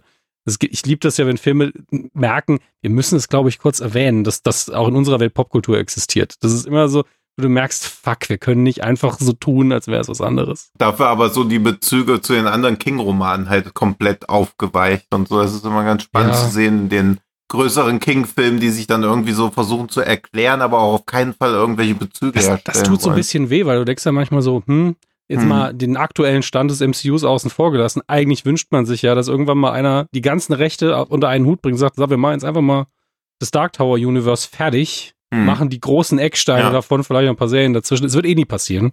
Es sind zu viele Rechte, es ist zu viel Chaos und es würde irgendwann in sich zusammenbrechen. Ja, also es wäre halt perfekt, Ne? sowas wie HBO, einfach mal sagen, hey, das wird jetzt unser neues Game of Thrones, jetzt kommt hier das Dark Tower Mhm. Ding und für fünf Jahre Stoff ist gesorgt, aber Wenn naja. wir dann in Dark Tower 6 ankommen, dann darf dann Joe Hill seinen Vater spielen. Wer, also ich, ich würde es halt lieben, aber es wird wahrscheinlich in Ja. meiner Lebenszeit nicht passieren. Ja, vor allem auch mit den ganzen ne, Schnatz und Lichtschwertern und was weiß ich, was King da ja alles noch einbaut. Ne? Also, Da muss Disney erst alle anderen Mhm. auch noch kaufen, ja. Das Ja. ist, ähm, The Dark Tower bei Disney, Alter, das wäre der Hammer. ey, komm, nachdem The Walking Dead auf Disney Plus gelaufen ist, ist alles möglich. Ja. Das darfst du auch nicht vergessen. Dreamcatcher ist einfach, also man muss sich drauf einlassen können. Dann macht der Film unfassbar viel Spaß, weil er nämlich diese eine King-Sache hat, die ich sehr feiere. Und das ist einfach ein pubertierender Humor, wo ich denke, wo hat dieser über, damals schon weit über 50 Jahre alter Mann das eigentlich noch her? Weil alle vier Hauptfiguren sind einfach links und rechts das Gefühl, die sind einfach, die haben zwar mittlerweile alle irgendwie einen höheren Bildungsabschluss, Hm. fast alle zumindest, aber die, die Gags sind immer noch die gleichen, oder? Ob ihr 15 bist oder 35, das spielt überhaupt keine Rolle. Jason Lee spielt im Prinzip seine Charaktere aus den Kevin Smith-Filmen, was natürlich für mich ein Fest ist. Und er macht das ja auch einfach super und ich sehe den immer gerne. Und dann fressen sich die Aliens halt einfach ins Poloch von den Leuten rein und es gibt einfach so richtig, so, ja, und dann springt dieses Alienwurm einfach aus dem Schnee direkt in seinen Schwanz und du bist so, okay. Der Mann hatte einfach Bock. Und der Film ist auch so, ja, wir machen das jetzt. Drauf geschissen, wir machen das jetzt. Mhm. Und, Und- auch hier gibt keine Ficke und das ist was, was ich sympathisch finde bei sowas. Weil warum soll ich das denn nicht machen? Warum soll ich das entschärfen? Warum soll ich die Sprache entschärfen und die Bilder? Dann bleibt eben nur, ja, es ist eigentlich eine Episode Akte X. Und dann brauche ich nicht ins Kino gehen. Ich mag die Dimension, die dieser Film annimmt, ne? wo du am Anfang noch denkst, Mhm. okay, das ist jetzt so ein bisschen Cabin Fever auf King, wird's dann plötzlich halt zu der Alien-Invasion und dann kommt dann Morgan Freeman mit seiner Truppe an und dann kommen noch die Nationalgarde und die Hubschrauber-Sequenzen und so. Du fliegst dann da durch dieses Tal und zu dieser Wasserstation und so. Also ich finde, dafür, dass es am Anfang so, so klein in der Kammer anfängt und dann auch so intim, ne, eben mit halt eben Mhm. Ja, wo, wo macht's dich am meisten fertig, irgendwie erwischt oder irgendwie äh, hilflos zu sein? Ja, auf dem Klo, ne? Also ich meine, Ja. das fand ich so interessant an dem Film und dann plötzlich geht's, wird's immer größer und immer größer und dann bist du halt in Mhm. diesem, ja, fast schon Sommerblockbuster zum Ende hin. Ja. Ja, in, de, in dem Morgan Freeman mal wieder in irgendeinem Hubschrauber oder in irgendein Mikrofon irgendwie rein äh, brüllt so und, und denkst dir irgendein Virus. Ja, also Ja. Outbreak 2 so. und Er hatte auch die Zeit seines Lebens in den ganzen Szenen. Er hat immer nur Leute verarscht und ihnen die Finger Ja. weggeschossen, glaube ich. Irgendwo wo du gemerkt hast, also das war der Moment, wo final klar war, der ist nicht so ganz bei sich. Okay. Weil vorher dachtest du nur, Mhm. ist irgendein Hard-Ass. Und dann wurde er eben zu einem typischen King-Charakter. Also einfach Jenga-mäßig so lange hochgestapelt, bis, und das vermute ich ganz oft bei Mhm. King, weil er sagt ja ganz oft, ich starte mit einer What-If-Situation und dann schreibe ich mal los. Und genauso fühlt sich der Film ja an. Wir sind in dieser Ja. Hütte und die haben irgendwie diese Backstory und dann wird's, wie du gesagt hast, immer größer, immer größer, immer größer. Bei dem Charakter, der wird immer verrückter und immer verrückter. Der ist verrückt. Schreiben wir das doch so weiter. Also du merkst ihm richtig die Freude am Erzählen an bei solchen Sachen und deswegen stehe ich drauf, wenn ein Film diese Sachen einfach mitnimmt und nicht versucht, sie alle wegzubügeln. Und das ist hier passiert, deswegen mögen ihn auch viele nicht. Die sind dann von so ein bisschen abgestoßen, weil es dadurch weniger mainstreamig wird, glaube ich. Und ja, man kann natürlich da sitzen und dann das Stephen King Trinkspiel machen und jedes Mal, wenn irgendwas, was man schon mal gesehen hat, auftaucht, cool. Aber gleichzeitig, er versucht der Film halt auch wenigstens was. Also macht, mir macht Hm. das Spaß. Ich bin aus dem Film gegangen, habe auch hinterher immer so, ich das jetzt. Äh, ich erinnere mich schon gar nicht mehr richtig an die Szene, aber das war für mich drei Jahre lang, war das der Spruch. Das war so das Hodor Ja. der frühen 2000er. Jetzt Ja. haben wir auch das Zitat der Folge. Ja. Geil. Ähm, sehr, sehr schön. nee, ich dachte jetzt wirklich, ich war kurz davor, mir ein T-Shirt drucken zu lassen damals. Ähm, großer, großer Fan davon und auch, wie du vorhin Mhm. gesagt hast, ne, Jason Lee, Thomas Jane, Damien Lewis und Timothy Oliphant, eigentlich alles Leute, die kurz davor waren, A-Listendarsteller zu werden, ist halt nicht so passiert, Mhm. zumindest nicht für jeden, aber die waren alle, wo man gesagt hat, ja, die, die könnten auch einen ganzen Film tragen eigentlich. Und ähm, Ich finde bei Dreamcatcher, also ich mag das Buch richtig, richtig Hm. gern, weil das dieses, was im Film leider komplett hinten runterfällt, ist, dass der eine ja auch so ein Gedankenschloss hat, wo Ja, er sich immer hin zurückzieht, damit diese das ist am Anfang aber drin. Mhm. Aber das wollte Das ich gerade sagen. Das Ja, fand ja, ich nämlich das- tatsächlich, das ist so eine Sache, die mir noch echt hängen geblieben ist, dieser Gedankenpalast, den er da hat, diese Bücherei oder was es da ist, so. Die fand ich, die fand ich immer schön visualisiert, so. Ja, das, das ist auch geil, aber das Buch Ja. macht da halt viel mehr draus. Und das fand ich halt so spannend, weil das ja dann erst wieder bei Hannibal Lecter Ja. wiederkommt, aber auch nur in den Büchern eigentlich weder die Serie noch die Filme machen Sherlock das hat es so. auch nochmal irgendwann gemacht. Ich weiß aber auch nicht, ob das nicht in den Stimmt, alten ja. Sherlock-Geschichten sogar angelegt war, bin ich mir nicht sicher. Das kann schon sein. Also, dass das, weil eigentlich, wenn man so betrachtet, müsste Dreamcatcher das sein, was das in die Literatur eingeführt hat. Und das glaube ich jetzt auch nicht. Also, ich mutmaße auch, dass es vielleicht in einem der früheren Sherlock Holmes Bücher war, aber das kann ich nicht mit Oder als Gewissheit Metapher sagen. schon ewig rummeandert ist. Aber das Set-Design war schon geil von dem Ding. Da waren auch schöne Details Ja. drin, wenn man da mal auf Pause drückt. Das ist ja was, was sie heute viel, viel lieber machen, weil Mhm. die Leute natürlich viel häufiger wirklich mal auf Pause gucken, Frame per Frame irgendwo durchgehen. Konnte man bei dem Film aber auch schon machen. Da sind schöne Gags versteckt und Anspielungen und Mhm. allein schon, und das ist halt auch wieder King. Da geht er in seinen Erinnerungspalast und ist einfach so, ja, hier ist Jerk of Material 2001 und äh, hier 1999. Bist du, ja, okay, wenn so ist halt das Hirn von einem Mann, okay. ähm, und das ist halt okay, es macht mir halt Spaß. Da bin ich auch sehr simpel gestrickt manchmal. Ja, ja, und das mochte ich auch bei Dreamcatcher. Also ich finde halt diese Szene, weil ja eben auch so, das ist ja so lustig. Also im Prinzip ist Dreamcatcher als Verfilmung ja fast so wie Hangover, nur dass sie halt irgendwo in so einer Blockhütte im Schnee rumhängen zu Beginn. Also einfach falsch abgebogen auf dem Weg nach Las Vegas. Stephen Kings Hangover, Und- ja, schon. Ich fand das im Buch aber richtig gruselig. Mhm. Also diesen Typen in der Hütte haben, der dann so in, in diese Toilette geht und sich da halt so die Seele aus dem Leib scheißt. Ich fand das richtig stark und sehr beeindruckend, wie halt dieser Furz- und Pipi-Kaka-Humor im Buch zu was Mhm. extrem Gruseligen wurde. Und der Film kriegt es eigentlich auch noch ganz gut hin. Also kann sein, dass das im Kino natürlich da früher trotzdem belacht wurde, weil halt so was im Klo passiert. Ich glaube, da hat der Film tatsächlich einen Inszenierungs-, nicht Fehler, ist zu viel gesagt. Das klingt immer so, wie ich jetzt besser Hm. gemacht. Hm. Ich glaube, da, um da mehr Angst zu machen, hätten sie es nicht so auf Geschwindigkeit schneiden dürfen. Das hätte, es hätte mehr Ja, wehtun müssen, weil jeder hat schon Ja. mal am Klo gesessen Hm. und hatte gedacht, okay, ich scheiß mir wirklich die Seele aus dem Leib. Ich weiß nicht, ob ich hier nochmal lebend rauskomme. Na, Das ist ja so das Minimum, was die Szene dir mitgeben muss, wenn du wirklich äh, ein Alien irgendwo rumliegen hast in dir selber. Ja. Äh, und das hat es nicht erreicht. Es war mehr so, oh Gott, oh Gott, oh Gott, oh Gott, oh Gott, oh Gott. Und es ging halt alles sehr, sehr schnell. Aber der Versuch, das war ja die Ja. Ansage, ich möchte eine Szene machen, die für Toiletten das macht, was äh, Psycho für die Badezimmer gemacht hat, schon recht nah dran. Mhm. Du hat das Ding halt nicht diese Breite in der, Ja. in der Wahrnehmung bekommen. Also es ist jetzt heute keiner, der rumrennt und sagt, oh, ich gehe nicht euch aufs Klo wegen Dreamcatcher. Also das habe ich jetzt noch nie gehört. hm. Während so ein Duschvorhang schon, gibt immer noch Leute, die in die Ja, Badewanne duschen, das ist so, ah, weiß ja nicht. Ja. Das Messer schon mal parat legen. Ja, mir hätte es halt besser gefallen, wenn das Finale oder wenn sie mehr Kohle in den Gedankenpalast reingesteckt hätten, als dann halt in diese Alien- oder Militärbase. Aber schon jammern auf hohem Niveau. Und ich finde, weil einer der schlechtesten King-Filme ist ja eigentlich auch Cell.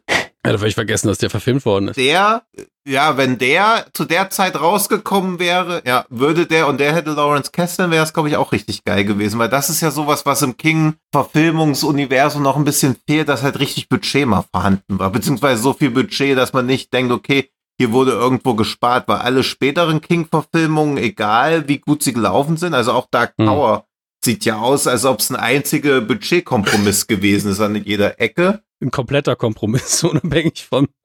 Ja, ja, stimmt, ja. Ja, ich war wieder zu mildtätig. Aber Dreamcatcher ist so der einzige, wo man so denkt, ey, hier ist ein Blankoscheck, Ja. mach doch einfach mal. Das Krasse ist ja jetzt bei Dreamcatcher auch Lawrence Kasten. Ich habe jetzt nochmal, musste in seine IMDb reingucken, aber ich glaube, ich bevorzuge ihn wirklich als Drehbuchautor. Aber sein Name Hm, hat wahrscheinlich ja. mit, mit das Budget verantwortet hier natürlich. Das stimmt. Also, Ja, und Dreamcatcher hat halt William Goldman als Drehbuchautor und den bevorzuge ich dann noch vor Kasten wiederum. Aber das geballte Talent, was hier zusammengekommen ist, also Plus und Plus ergibt nee, nicht immer Fall. Plus. Ähm, Aber Dreamcatcher ist zumindest, wenn ihr seid, ihr wollt noch was dazu sagen, aber ich würde einfach sagen, guckt euch den an einem Wochenende mit zwei Freunden Ja, an. Dann macht der Mann. einfach Bock. Der macht Ja. Bock. Das ist ein schöner, Ja. so, ein, so ein Geselligkeitsfilm so. Also Ja. Das ist der Solo der Stephen King. Ist der, ist, ist der Mission Impossible der Alien-Filme. Okay, Keine apropos Ahnung. Solo. Ja. Kommen wir doch mal zu einem fast, Oh, äh, fast. Solo von einer Schauspielerin, die meiner Ansicht nach auch immer so ein bisschen leicht, äh, ja, zu stark, sagen wir es mal so, zu stark erotisiert wird. Und zwar Carla Gugino, die hier die Hauptrolle in Tinos zweitem Vorschlag, nämlich Gerald's Game, spielt. Auf Deutsch das Spiel. Das Spiel erzählt die Geschichte eines Ehepaares, das in eine abgelegene Hütte reist, um ihrer Beziehung neues Leben einzuhauchen. Doch die Bemühungen enden in einem tragischen Desaster, denn Gerald stirbt mitten im Liebesspiel, während seine gefesselte Gattin Jessie ebenso schockiert wie hilflos auf dem Bett gefesselt zurückbleibt. Ein unerbittlicher Todeskampf beginnt, währenddem Jessie auch noch das Grauen ihrer eigenen Vergangenheit einholt. Das ist eine Inhaltsangabe, die habe ich aus dem King Wiki. Ja, Mhm. nur noch mal. Gut, ich wollte nämlich schon, wie die Trivialisierung von sexuellen Handlungen gegen das Einverständnis aller Beteiligten hier als Liebesspiel bezeichnet wird. Mhm. Das ist fraglich, aber sie überlegt sich ja im letzten Moment anders möchte doch nicht von ihm ans Bett gefesselt werden und er zieht sein Ding dann halt durch und bekommt dann ja den Herzanfall, während sie halt immer noch gefesselt ist. Also das ist ja schon die unangenehme Ausgangsbasis des Films. Ich habe das Buch mal angefangen und habe es leider nie beendet, weil da Mhm. muss ich sagen, das Mhm. war nicht mein Fall. Das war wirklich einfach nicht so mein Fall. Aber ich, ich erinnere, also ich habe den Anfang auf jeden Fall gelesen und ich meine, im Buch Mhm. lässt sie es ja noch erstmal über sich ergehen, aber erst während sie gefesselt ist, merkt sie, Ja. dass es halt irgendwie nicht so ihr Ding ist. Und Wenn man was über sich ergehen lässt, ist es eigentlich auch schon nicht so Ja, das eigene Ding. Also spätestens, wenn sie sagt, ich habe keinen Bock mehr, ist halt vorbei. genau. Punkt. Ja, ja. Und dann ist ja der, der Unterschied, ne, im, im Buch tritt sie ihn ja richtig irgendwie, Mhm. richtig irgendwie vom Bett runter, so dass da irgendwie was passiert, ne, und er da den, den Herzinfarkt oder was weiß ich. Ja, im, Im Film kriegt er ja auch, fällt er so nach hinten weg und Ja. hat dann halt so einen Herzinfall. Und ich glaube auch, dass dieser Herzinfall, weil wenn sie ihn wegtreten würden, der bricht sich dadurch das Genick, hast du halt nicht so eine dramaturgische Fallhöhe oder so, dass er halt einfach einen Herzinfarkt bekommt, weil sie ja trotzdem auf ihn angewiesen ist. Mhm. Also wenn sie ihn quasi wegtritt durch so einen Affekt oder weil sie halt wirklich das als Befreiungsschlag macht und er dadurch stirbt, hast du nicht mehr diese Fallhöhe, dass sie ihn eigentlich noch braucht, um ihn loszumachen. Also deswegen ist das im Film und auch wenn sie ihm das Genick bricht, könnte ja auch dieser, also größte Teil des Films spielen ja eigentlich nur in ihrem Ja. Kopf. Und deswegen galt ja das Buch auch lange als unverfilmbar, was ich auch immer, ganz oft hört man irgendwie, ja, ein Buch ist unverfilmbar, weil dieses oder jenes. Und ich denke mir immer so, hä?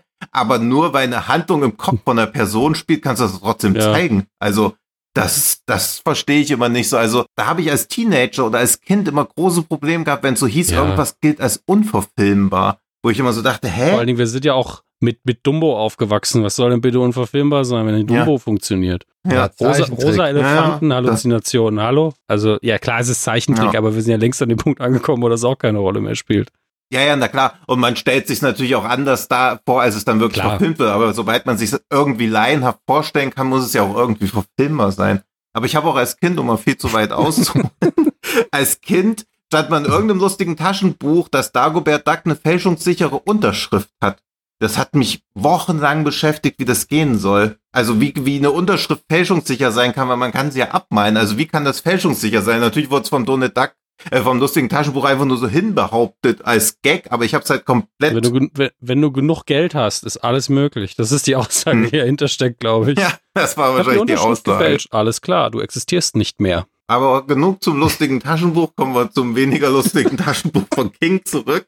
Und also er ist dann tot, sie ist immer noch ans Bett gefesselt und das mag, ich mag an dem Film, dass sich das relativ schnell alles etabliert. Also schon als sie in diesem Haus auftauchen, und es wird ein bisschen so als romantischer Kurztrip geframed, aber eigentlich schon klar, puh, hier ist irgendwie was im Argen. Sie versuchen jetzt so ein bisschen so irgendwie, indem sie ein bisschen mehr Pep in ihr Sexualleben bringen, irgendwas zu retten. Aber man weiß immer schon, dass wenn wenn man denkt hier, oh, man muss jetzt durch irgendwelche Sexgames irgendwas aufpeppen, dann ist das eigentliche Problem nicht der langweilige Sex, sondern Beziehung ist irgendwas im Argen, aber natürlich ist irgendwie miteinander Sex haben einfacher, als über Probleme zu reden. Das mag ich schon, dass die Beziehung von Anfang an so zerrüttet eigentlich wirkt und dass er dann noch ja, ungefähr eine Viertelstunde in meiner Erinnerung tot ist. lässt ja sie dann quasi auch in diesem Haus verzweifeln. Es ist relativ ja relativ konventionell gegen Anfang noch. Sie ruft natürlich um Hilfe, natürlich Antwort keiner. Es wird auch am Anfang klar gemacht, dass natürlich auch keine antworten kann. Dann wird schon mal so ein bisschen in den Raum gestellt, dass sie auch noch so ein Serienkiller so sein Unwesen treibt. Das kriegt sie dann so durch ihre Halluzinationen mit, wo sie dann auch mit ihrer halben Familie rumhängt. Dann kommt noch Gerald wieder zurück und eine selbstbewusste Version ihrer selbst erscheinen ja als Halluzination und machen sich auch immer so ein bisschen über sie lustig in dieser Situation, beziehungsweise sie versucht natürlich sich selbst das so zu empowern. Und was ich auch spannend finde, ist, dass sie, während sie da ins Bett gefesselt ist, ihr eigenes Leben reflektiert, die Beziehung zu ihm, dann spielt noch der sexuelle Missbrauch durch ihren Vater in ihrer Jugend eine Rolle, die ich in dem Kontext des Films auch sehr spannend finde, weil das auch zur selben Sonnenfinsternis stattfindet, wie auch alle Ereignisse, die bei Dolores stattfinden. Also da ist auch so ein es ist halt dasselbe, es gibt nicht so viele Sonnenfinsternisse, ja. Nissen, Finsternissen. Es ist trotzdem wieder dieser ja. Typ, wo, okay, wir haben hier jetzt das Stephen King Board, wir haben hier eine Verbindung jetzt hergestellt wieder. Ja, das ja. ist schön. Ja gut, das ist ja. immer Mike Flanagan, ne? Also wenn es einer darf, dann wohl er, oder? Äh, Mike Flanagan darf eh, also du hast mich ja quasi direkt zu Mike Flanagan-Fan gemacht, indem du das Interview organisiert hast damals ähm, zu Dr. Sleep. Und äh, ich habe das jetzt erst wieder gesehen, dass er das hier ja auch inszeniert hat. Das muss so ein alter Netflix-Stil gewesen sein. Und ich habe auch bei mhm. Gerald's Game das gleiche wie bei, wie hieß der 1920, der andere, habe ich die ersten 20 Minuten geguckt, weil ich so, ich kann das heute nicht. und habe ich auch wieder abgebrochen. Was? Ich finde den echt, nee, ich finde den echt richtig, richtig stark. Ähnlich, ähnlich wie das Buch. Ich habe halt irgendwie gedacht, ah, nee, das, da bin ich heute nicht in der Stimmung für. Aber von Gerald's Game ist sowohl Buch als auch Film gehört zu den Produktionen, wo ich von ganz vielen, auch von King-Fans oft gehört habe, ja, war nichts für mich oder fand das weird oder ja, habe das nicht zu Ende geschafft. Und Was? also wie gesagt, ich werde das ja eh alles irgendwann reindübeln müssen, egal wie schlecht oder gut es ist. Deswegen hat mich auch diese Rotten Tomatoes eben gewundert mit den 91 Prozent, weil ich halt auch bei IMDb, krass. Mir, es mir so vorkommt, als ob ich einer der wenigen bin, die Travis Game richtig, richtig gut finden, während viele so gerade am Ende rumkritteln, dass ich relativ aussparen wäre, werde jetzt, aber auch schon vorher so ihre Probleme Ist das die Zuschauerwertung oder die Kritikerwertung? Kritikerwertung. Ja, nee, das ist, ist ja egal. Wir, wir wissen ja, worüber ja, ja. wir reden. Das ist das Einzige, worum es mir geht. Wenn es die Zuschauerwertung gewesen wäre, hätte ich gesagt, naja, ist klar, hat einfach keinen Schwanz geguckt und die, die es geguckt haben, fanden es halt gut, mhm. ne? Aber bei ja. Kritikerwertung ist es ja nochmal was anderes.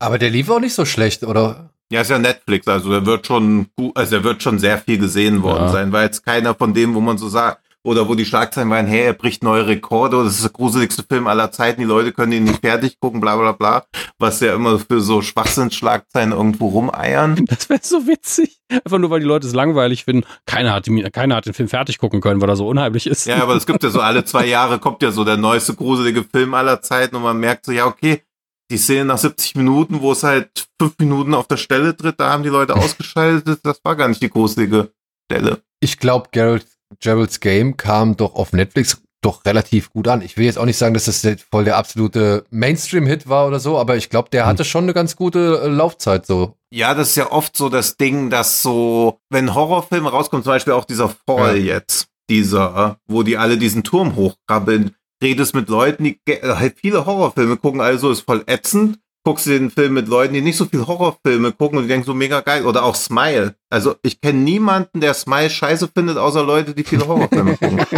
Sonst sagen alle, hey, der ist mega. Das dachte ich mir. Und das ist dann so ein bisschen dieses, ja, ich weiß auch nicht, wie ich dieses Phänomen nennen sollte, aber jedenfalls darf man als Horrorfan nicht so viel auf die Meinung von anderen Horrorfans geben, glaube ich.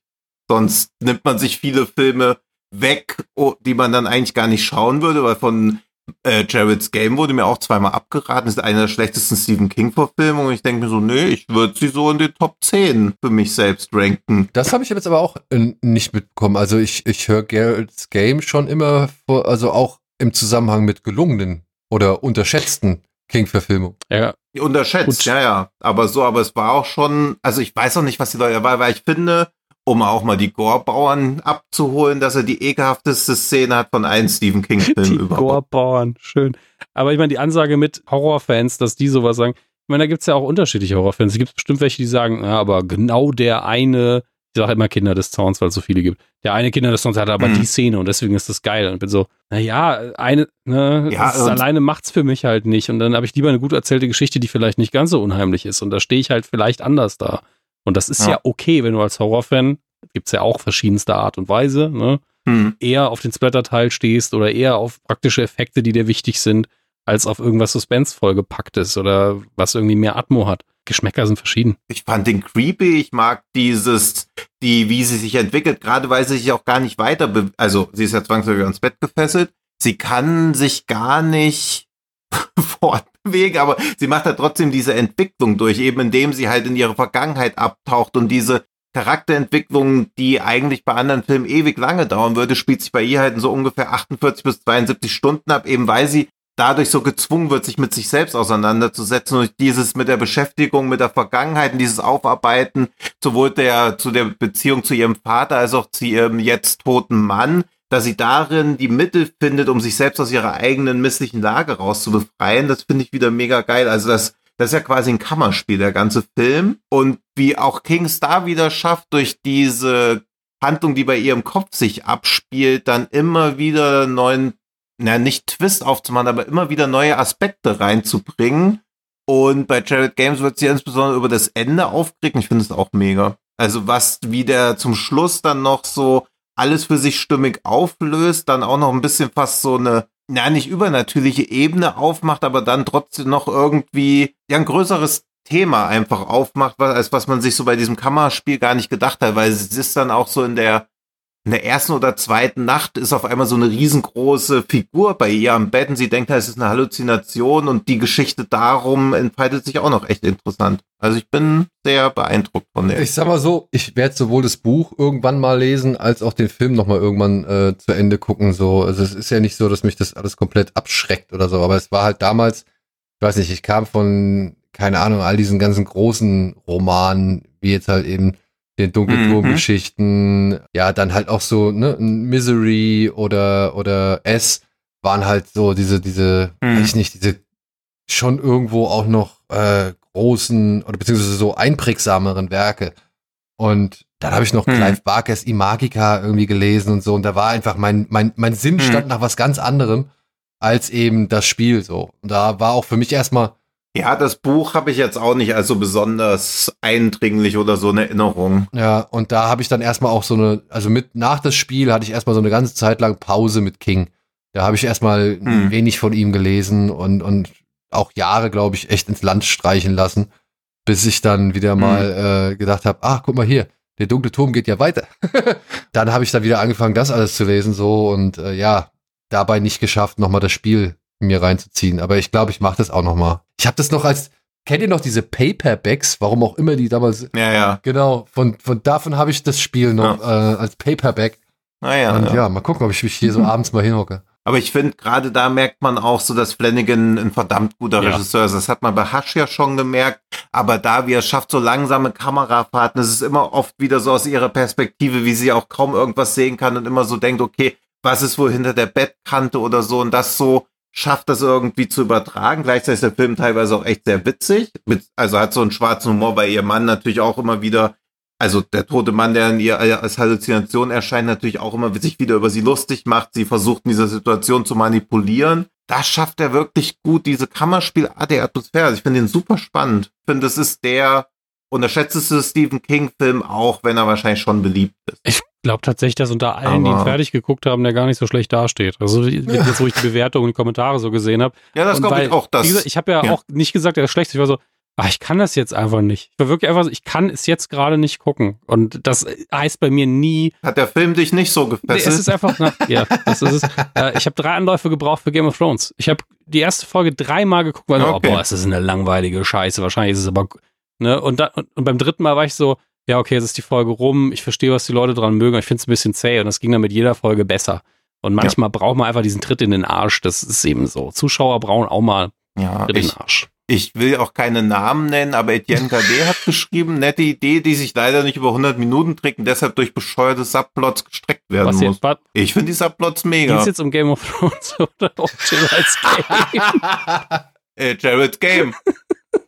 Und auch da, Christian, falls du so weit hörst, Christian Fink, der ja relativ oft relativ viel, relativ gut mhm. findet, schreibt, was für eine ätzend langweilige und nervige Scheiße, Fragezeichen. Ich glaube, da ist auch sehr häufig diese, dieses Nicht-Einlassen wollen auf diese Gedanken in ihrem Kopf. Weil das wird dann nicht als. Ja, uns natürlich auch völlig fein, so eine Meinung zu haben. Also ich habe es nur so rausgepickt, weil ich so finde, dass er sehr polarisiert, ja. gerade so in unserer und, Bubble, wo ich so dachte. Und ich versuche es auch nur zu erklären, weil äh, ich glaube, es gibt Leute, die sind so, das Mhm. ist ja jetzt gerade nicht Plot, ich, die soll jetzt endlich mal aus, äh, aus der Situation rauskommen, bist du, naja, ist halt schon Plot. Der Film erzählt's dir ja gerade. Hm. Wenn du dich darauf nicht einlassen kannst, bist halt raus. Dann kannst du den Film nicht genießen. Der steht wahrscheinlich zu sehr auf der Stelle, dieser Film. Und es gibt ja diese, also auf Letterbox Pro gibt's ja die Durchschnittswertung und er hat eine 3,2. Von, von fünf. Und dann ne? gehe ich auf die Leute, denen Ah, okay. Von fünf. Okay, okay, okay. Ja, ist okay. Aber dann gehe ich auf die Leute, denen ich folge und er hat eine 2,9. Also, also nochmal 0,3 in der Bubble abrutscht, wo man eigentlich denken müsste, okay, der Film müsste in der Bubble eher um 0,3 nach oben gehen. Das ist schon selten. ich, ich verstehe, warum ihr das macht. Ich persönlich gebe aber wirklich nix auf Zahlenwertung. Ja, es geht darum abzulesen, was für einen Effekt hat das bei den Leuten und wie kommt's an, klar. Und das konnte man früher ja gar nicht gut. Ja, ja. Aber jedes Mal, wenn ich so Zahlen höre, immer, immer wenn irgendjemand, egal ob das wirklich der Filmkritiker schlechthin ist oder jemand, der zwei Filme geguckt hat in seinem Leben und sagt dann so, ja, fand ich nicht so geil, Hm. sechs von zehn. Und ich so, was willst du mir eigentlich gerade sagen? also entweder du sagst mir fünf Sätze mehr, ohne eine Zahl, oder du bist still. Ja, das sowieso, nur halt ist es da dann irgendwie, weil da hast du doch so eine Statistik, wie findet diese Leute, die ich mir über Jahre relativ sorgsam zusammengesucht ne? habe, denen ich folge und dann, weil so als Einzel, wenn eine Person irgendwie abweicht, denke ich mir auch so, ja, okay, ist halt dein persönlicher Geschmack. Aber wenn so meine ganze Bubble abweicht von der Durchschnittswertung, denke ich so, okay, krass, das, Oder vielleicht Ja. haben sie ja doch recht. Sicher. also, ich ich habe übrigens nebenher, weil vielleicht brauchen wir eine Überleitung, kurz geguckt, weil ich dachte, der letzte Film von dir, Daniel, ist, Silver, äh, ist Riding the Bullet. Na, Was mich überrascht hätte, aber es ist Silver Bullet und ich habe tatsächlich auch jetzt eben erst von der Existenz dieses Films richtig mitbekommen. Vielleicht steht er in meinem DVD-Regal, ich habe mal auf Vorrat Filme gekauft von King. Also vielleicht kennst du ihn, vielleicht kennst du ihn ja unter seinem hier in Deutschland deutlich populäreren Titel, der Werwolf von Taker Mills. Ah, ja, okay, dann kenne ich den Titel zumindest. ja, Spoiler. Aber bei Silver Bullet war ich halt so, hä? Meine, meine nicht Riding the Bullet, der nicht so geil ist. Also wirklich nicht so geil. nee, der ist wirklich nicht so gut. Der hat, der hat so einen geilen Moment, wo irgendwie eine Krähe auf der Straße sitzt und ich weiß nicht, ob Mhm. der Typ dann sogar fragt, so, so, so, so Nevermore und die Krähe guckt ihn so an und so, fuck you! da habe ich gelacht. Ansonsten ist der Film leider Schrott. Nein, ich habe mir tatsächlich Silver Bullet, von dem ich jahrelang nicht wusste, dass er eigentlich im Original Silver Bullet heißt, habe ich mir ausgesucht. Ich, was soll ich sagen? Ich bin Kind der 80er. Ne? Also was soll's? Also, weil ich finde halt auch, dass über diesen Film immer, weiß ich nicht, relativ wenig gesprochen wird. Dabei galt der so in meinem, wie soll man sagen, Freundeskreis oder in meinem Dunstkreis, die sich so mit Filmen auseinandergesetzt haben zu der damaligen Zeit, war der Werwolf von Tucker Mills so ein Film, oh ja, den sollte man mal gesehen haben. Das hat, der hat eine gewisse Härte und der hat irgendwie, äh, ja, der, der, der ist auch geschnitten hier und da und ich muss auch sagen, ich habe den jetzt noch mal geguckt für den Podcast heute. Ich habe viele Gewaltszenen oder Splatter-Effekte oder Gore-Effekte noch nicht gesehen, also beziehungsweise hatte ich so nicht in Erinnerung. Viele. Naja, viele. Okay. Der Kopf, der am Anfang durchs Bild fliegt, den, an den kann ich mich noch erinnern. Aber zum Beispiel wird ja Mhm. einmal dieser, dieser prollige, dicke Biertrinker, der da sich über die, in Anführungszeichen oder ich zitiere, Krüppel aufregt, weil sie ihm ja alle auf der Tasche liegen würden, beziehungsweise dem Staat Mhm. auf der Tasche liegen würden. Der wird ja so in, so in den Boden gezogen und dann steht da ja so eine, so eine Diele oder so eine Latte, steht da ja hoch und dann wird er ja in diese Latte reingezogen. Das, das habe ich damals nicht gesehen in der ersten Fassung, die ich gesehen habe. Das war Ja. alles weggeschnitten. So, aber damit auch alle wissen, worum es geht, lese ich einmal kurz die Inhaltsangabe vor. Mehrere grausam zugerichtete Leichen werden in der verschlafenen Kleinstadt Taka Mills ohne Hinweise auf den Mörder aufgefunden.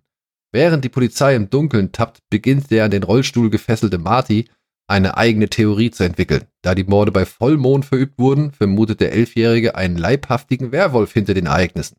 Als ihm niemand glauben will, begibt sich der Junge selbst auf die Suche nach der Bestie. Und das ist wieder einer dieser typischen Filme, die mir irgendwann mal ein bisschen, ja, weiß ich nicht, zu viel waren. Nämlich immer, die Kinder haben irgendwas rausgefunden und auch kein Erwachsener möchte ihnen glauben. So, das haben wir bei Jason immer sehr oft gehabt. Bei meine Stiefmutter ist ein Alien. Keine Ahnung was. Also so, so diese Chucky, genau, Chucky.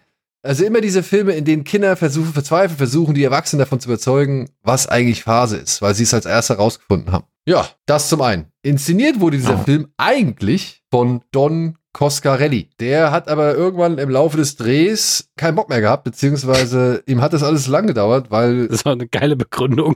Naja, also es gab einen Streit zwischen King, dem Produzenten Dino De Laurentiis Oh Gott, die und Zeit. ja und dem Maskenbildner Carlo Rambaldi. Klingt jetzt lustig wie ein Zirkusclown. die, die Namenskombination ist einfach göttlich. Carlo Rambaldi ist verantwortlich für zwei besondere Außerirdische. Unter anderem hat er die Maskeneffekte von Alien gemacht und zum anderen ist auf seine Kappe oder auf seinen Mist halt E.T. gewachsen. Mhm. Und der Werwolf von Tucker Mills, äh, laut IMDb, seine letzte Arbeit. Und ja, ich kann verstehen, Dino Laurentiis fand das Ding nicht geil. Also der fand nicht die Designs oder den- den Werwolf, den äh, Rambaldi da inszeniert, also äh, kreiert hatte, den fand er nicht cool Hm. und wollte halt eigentlich was Neues haben. Das haben aber sowohl Rambaldi als auch King abgelehnt, weil King war irgendwie so ein bisschen auf, auf Rambaldis Seite und der hat auch das Drehbuch dazu geschrieben, also zu diesem Film. Ja, das hat sich halt hingezogen.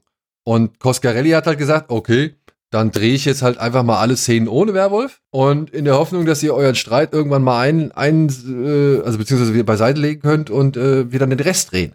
Und der wusste aber halt, wie gesagt, auch nicht, was mit diesen Werwolf-Sachen eigentlich passiert. Naja, irgendwann war er fertig mit allem, was ohne Werwolf zu drehen war und hat halt gesagt, ja, so Leute, ich kann jetzt hier nicht weiterarbeiten, ihr habt keine Arbeit für mich, dann äh, tschüss. Ja? Mache ich eben was anderes. Und dann ist dieser Mann eingesprungen, Daniel Etius. Etius. At, at, Etius. yes. Gerade geguckt, Ähm, der hat danach nur noch Fernsehen gemacht, wenn ich das richtig Der hat sehe. danach nur noch Fernsehen gemacht. Das ist sein einziger Spielfilm, den er also inszeniert hat. Aber man muss sagen, danach geile Sachen, ne? Also Sopranos, The Wire. Es, es ist wirklich alles dabei und äh, ein paar richtig gute Sachen. Und Don Coscarelli hat wahrscheinlich irgendein Phantasm wieder an den Start gebracht. ich weiß nicht, ich habe diesen Film als, als junger Mensch gesehen und da war das natürlich irgendwie alles, was ich irgendwie sehen wollte, der ja mit E.T. und so aufgewachsen ist und den Goonies und Joey und keine Ahnung so, ne? Also Kleinstadt, ein, ein junger Corey Haim in der Hauptrolle. Corey Haim fand ich damals eh schon immer cool, Lost Boys und wie sie alle heißen, äh, habe ich alles gern gesehen. Dann noch so andere coole Darsteller, die, von denen ich damals gar nicht wusste, wie cool sie eigentlich sind. Ja, ein Gary Busey zum Beispiel, der, aber halt Der, der hier noch sehr jung ist und eigentlich aussieht wie Podcast-Kollege Chris Nanu. Ähm, aber äh, wirklich, je jünger Gary Busey ist, desto eher bist du so, ach so sah der mal aus. Ja, Weil der ja wirklich co- cool gealtert ist. Also sein Gesicht wird immer nur austragsstärker, hatte ich das Gefühl. Deswegen eben hier den Trailer nochmal geguckt, war so, ach krass, wie jung der Mann mal war. ja, dann hast du hier einen Terry O'Quinn, ne, aus Lost. Der dann doch als Sheriff auf den Erwachsenen hört, nachdem die Kinder diesen Onkel überzeugt haben, ey. Das zieht sich, ey. Wie Oh. lange es dauert, ja. Es dauert halt wirklich lange. Obwohl der Film, sag ich mal, seine Laufzeit bis dahin auch noch mit ein paar schönen Kills füllen kann. Hm. Also ich, ich, ich muss halt sagen, das hatte ich halt alles nicht mehr so im, im Gedächtnis. Aber wenn er zum Beispiel, wenn die, die, wenn diese schwangere Frau umgebracht wird, diese ganzen Kratzer über ihren Rücken oder ihre Haut und ihr Fleisch und so, Hm. das sah zum einen cool aus und zum anderen, äh, wie gesagt, hatte, ich's, hatte ich das damals nicht gesehen. Also in, meiner, in, der, in der ersten Mhm. Fassung, die, die ich von diesem Film gesehen habe, da war das nicht mit drin. So. Und ähm, Hm. das finde ich jetzt im Nachhinein sieht es immer noch gut aus, auch wenn der eine Typ da, der Idiot, in die Bärenfalle tritt und noch zweimal irgendwie das Ding zuschnappt, so, ja. Das sind schöne, spritzige Szenen. Was halt nicht so geil aussieht, muss man halt einfach sagen, ist der Werwolf. Denn der sieht halt einfach nicht unbedingt aus wie ein Werwolf. Der sieht eher aus so einer Mischung wie Ja. aus. Eine Bär. Ja. Also ich habe eben genau diese, diese Schlussszene gesehen und war so zwei Eindrücke halt. Das Kostüm an sich war halt wirklich nicht gut. Also ich hatte, habe ich gehofft, dass es im Film halt sehr viel Schatten immer versteckt haben, irgendwie bis zu dieser Schlussszene. Was ich dann aber schön gemacht fand, das ist halt wirklich State of the Art gewesen, diese Zurückverwandlung. Ja. Äh, mit diesen Nahaufnahmen, wo die, wo die Tatze sich zurückzieht und die Hand sich verwandelt. Da war ich halt komplett, das ist in den 80ern ja durch alle Genres durch. Also sei das sowas lächerliches wie Animal Man oder äh, Teen Wolf, das hast du ja immer wieder gesehen. Und das hat auch immer ganz gut Mhm. funktioniert. Und hier merkt man halt, ja, dass der sich da echt Mühe gegeben hat. Aber du hast recht, dieser, dieser Wolfskopf sieht halt null aus wie ein Wolf, sieht null bedrohlich aus, sondern eher so, hallo, ich bin hier auf im Naturpark und ich laufe hier rum und umarm Kinder und mach Fotos mit denen. So sieht es halt aus. Ja, aber sie waren geschickt, dass sie ihn halt nicht so oft gezeigt haben. Ich fand aber die Verwandlung, wenn der Werwolf, will nicht verraten, äh, sich gegenüber des Sheriffs, glaube ich, mal irgendwann verwandelt, da fand ich das schon wieder Mhm. ganz cool. Also zumindest so diese ganze Metamorphose dann halt noch als halber Mensch, sage ich jetzt mal. Und dann gibt es eine Szene in einer Kirche, wo plötzlich alle anwesend, wo ich mich auch gefragt habe, Moment mal, ihr habt doch eben gerade schon mal eine Szene gehabt, äh, in der ihr da über Selbstjustiz schwadroniert habt, so, warum macht ihr das jetzt nochmal? Und dann verwandeln sich plötzlich die gesamten Kirchgänger in Werwölfe. Die fand ich auch cool. Das ist eine schöne Idee auch. Was ich jetzt nochmal beim Rewatch gemerkt habe, es gibt in dem Film schon ein, zwei echt schöne Sequenzen, die irgendwie auch so dieses 80er Jahre Flair und irgendwie dieses Kindheit in der Kleinstadt-Thema irgendwie echt schön vermitteln und dann auch, wo man halt merkt, das war dann halt Coscarelli, der hat so, ich, ich, ich will es jetzt nicht irgendwie äh, wirklich zu sehr klischee-mäßig aufladen, so, aber das hatte schon so einen leicht italienischen Touch, wenn zum Beispiel die Schwester von Corey Haim durch die Stadt läuft, um Pfandflaschen einzusammeln. Und wir aber inzwischen wissen, okay, der Werwolf hat jetzt eine Rakete im Auge gehabt. Das heißt also, seine, also sein Auge ist auf jeden Fall verletzt. Und sie halt wirklich versucht, überall zu gucken, wer hat jetzt, ja, ein verletztes Auge. Und man durch diese ganze Stadt mit ihr zusammenläuft und das alles so als Montage noch ein bisschen zusammengesetzt ist. Und genau bei der Figur, von der man eigentlich nicht ausgeht, dass es ist, es sei denn, man hat Twin Peaks oder People Under the Stairs gesehen, dann, dann, dann verharrte die Kamera in so einer Fahrt auf seinem Gesicht. Und das fand ich echt, das, das waren schöne Momente, so mit der Musik, und, und, und den, den, diesen, ja, ins Sonnenlicht getränkten Bildern und so. Und ich frage mich halt, ob das Szenen sind, die halt der neue Regisseur gedreht hat oder ob die noch von Coscarelli stammen, weil eigentlich hätte Coscarelli nicht wissen können, was sie mit dem Werwolf vorhaben oder dass so eine Szene halt irgendwie da drin vorkommt. Ja, aber er hat ja auch die Szenen gedreht, ohne zu wissen, was mit dem Werwolf genau, passiert. Genau. Also ich, man weiß, glaube ich, nicht, wie viel, aber wenn ich mir halt so die Filmografie von diesem Matthias angucken, was er für Serien gemacht hat, und ich mir angucke, wie Coscarelli Sachen ja, aussehen, ja, ja. bin ich so 40, 60. Das, das Schwierige an der Sache für mich ist, ähm, entweder hat der eine komplett auf seinen Credit verzichtet, einfach aktiv, oder der andere hat wesentlich mehr gedreht, weil ich weiß noch, dass es bei Superman 2 war, ich glaube ich mit Richard Donner, der neue Regisseur einfach ganz viele Sachen eins zu eins nochmal nachgedreht hat, damit er seinen Credit bekommt. Da spielt ja wirklich die Gewerkschaft eine Rolle und ich weiß halt nicht, ja, was hier jetzt Phase ist, wenn Ende des ja. Tages. Man weiß auch nicht, was die Laurentes ja. mit ihren Regisseuren so verabreden oder so, oder wie das da generell gehandhabt wurde. Vielleicht durfte wollte Costa, Coscarelli auch einfach nur raus, mhm. hatte ein neues Projekt, dann haben sie so gemeint, ja, okay, dann kriegst du auch keine Credits hier. Und wir geben dir nur die Mindestgage, die von der Gewerkschaft vorgesehen ja, wird. Also auch irgendein Schweinedeal. Absolut drin. War auch die 80er, also, ne, da, da war auch der ja, Glastisch immer sehr weiß gepudert, glaube ich. Ja, und dann halt noch halt Good Old Dino, ne, der halt irgendwie ja. immer irgendwie gucken musste, wo, wie er seine Schäfchen ins Trockene bringt und die Lizenzen irgendwie trotzdem gewinnfähig mhm. irgendwie vermarktet oder sonst irgendwas. Ich habe den ja jetzt auch nochmal geguckt und was ich, also wird wahrscheinlich einfach nur ein Plothole oder so sein, aber weil du ja auch schon mehrmals so diese Fiebertraumartigkeit von so einzelnen Stephen King-Filmen, zumindest in Segmenten, ich finde auch bei bei äh, Werwolf von Takamil so erstaunlich. Diese Jane erzählt ja immer so aus dem Off und sie erzählt ja auch ganz oft von Szenen, wo sie gar nicht dabei gewesen sein. Sie erzählt ja sogar von so einem Traum, den dieser Pfarrer gehabt hat. Das finde ich so, so weird irgendwie. Ja, und ich frage mich halt, ob das der deutschen Synchro geschuldet ist oder ob King das wirklich gemacht hat. Ich weiß aber es nicht. King aber King müsste doch eigentlich deutlich, müsste es doch eigentlich deutlich besser wissen, dass man so einen Off-Text nicht da reinschreibt, oder? Ja, ja, ich glaube auch nicht, dass das, oder nehme ich an, aber er hat ja. Auch da, es waren die 80er. also, ja, ja. Aber das finde ich geil, wie sie die ganze Zeit von Szenen erzählt, wo sie nicht dabei war und irgendwann kommt, erzählt sie sogar von so einem Traum und man denkt so, irgendwie ist das weird, weil sie dann so ein bisschen fast wie das Mädchen aus Blackphone oder so, so übernatürliche Kräfte auf einmal hat, die sie aber natürlich auch nie nutzt für irgendwas. Oder sie ist halt einfach so ein allwissender Erzähler, aber das beißt sich dann halt wieder, wenn man sie so im ja. Film sieht. Das ist halt super spannend. Also das hat irgendwie noch, das addet noch so ein Layer an Fiebertraumatigkeit irgendwie. Ja. Genauso wie dieser, dieser eine Mann, der doch auch bei dem Massaker gesehen hat, dass es gar kein Psychokiller sein kann, weil er das Wesen genauso gesehen hat. Und dann ist er immer so, eigentlich ist alles nicht so schlimm. Am Ende hat er Angst, aus dem Haus zu gehen. Der so von Szene zu Szene, wo er auftritt, ein komplett anderer Charakter ist. Auch das finde ich irgendwie interessant. Ich glaube, das ist aber bestimmt eben den, den Aufnahmen, den unterschiedlichen geschuldet. Also das. Ja, aber so, aber wenn man das so, dieses externe Wissen, was man hat, so weglässt und dann so merkt, okay, der Typ, entweder ist er so traumatisiert und leugnet einfach, dass er einen Werwolf gesehen hat und denkt so, es ist ein Psychokiller und auf einmal traut er sich nicht mehr, mehr aus dem Haus raus. Also wie der auch so die so einen geistigen Zerfall hat, den man aber kaum mitbekommt, weil er halt nur so eine Randfigur und da ist. Da würde ich sagen, das ist halt eben genau das, genau. was King wahrscheinlich dann wieder nutzt, um so zwei, drei Seiten genau so einer Figur zu widmen. Hm. Das ist bestimmt hier alles zum Opfer gefallen. Ja. Also ich wahrscheinlich hat er sich da gedacht, okay, den, den kann ich nicht weiter abbilden und der ist dann halt einfach da. Hm. Und dann zur Not habe ich ja meinen Off-Text, also beziehungsweise mein Mädchen, was aus dem Off erzählt, wer irgendwie keine Ahnung, zum Beispiel ein stadtbekannter Trinker war oder so. Hey, das, das klingt einfach so, als Ja. wäre wär das nur mit Panzertape zusammengehalten, das Drehbuch. Also es ist wirklich, ich meine, ich muss es nochmal Ja. gucken und im Endeffekt entscheidet ja die Erfahrung beim, beim Gucken, egal wie das funktioniert, aber diese Ja. ganzen Fragen, die ihr aufgeworfen habt, erinnern mich nur an dieses Zitat, wo er irgendwann gesagt hat, Tommy Knockers, ich mag das Buch, ich hätte gerne Erinnerungen daran, wie ich es geschrieben habe. Also äh, gab schon Phasen, wo das, glaube ich, mit Ja. der Arbeit nicht so sauber lief. Ja, nur noch eine, also auch aber so dieses, wie der Film sein absolut unspektakuläres, unterwältigendes Finale auch einläutet. Hallo, Herr Butzenmacher, bitte machen Sie mir eine silberne Kugel, wo man schon die ganze Zeit weiß, ey, hier wird am Ende nicht noch irgendein Feuerwerk abgefackelt. Feuerwerk gab's vorher schon ins Auge, aber dass das hier alles sehr unterwältigend sein wird, weil wir haben leider nur eine einzige Kugel, die muss naja, auch treffen. aber auf der anderen Seite, ich meine, man muss ja mal sagen, er macht hier einen Jungen im Rollstuhl zum, zum Helden so oder halt zur Hauptfigur und ich fand das, ich fand das schon, ja, mutig, ne? Es ist irgendwas, also es ist, ja, aber es sind keine Goonies und dass der jetzt halt nicht hier irgendwie wild durch die Gegend kämpfen kann und irgendwie vielleicht in irgendeine Paralleldimension sich in irgendwelchen Zungen verbeißt.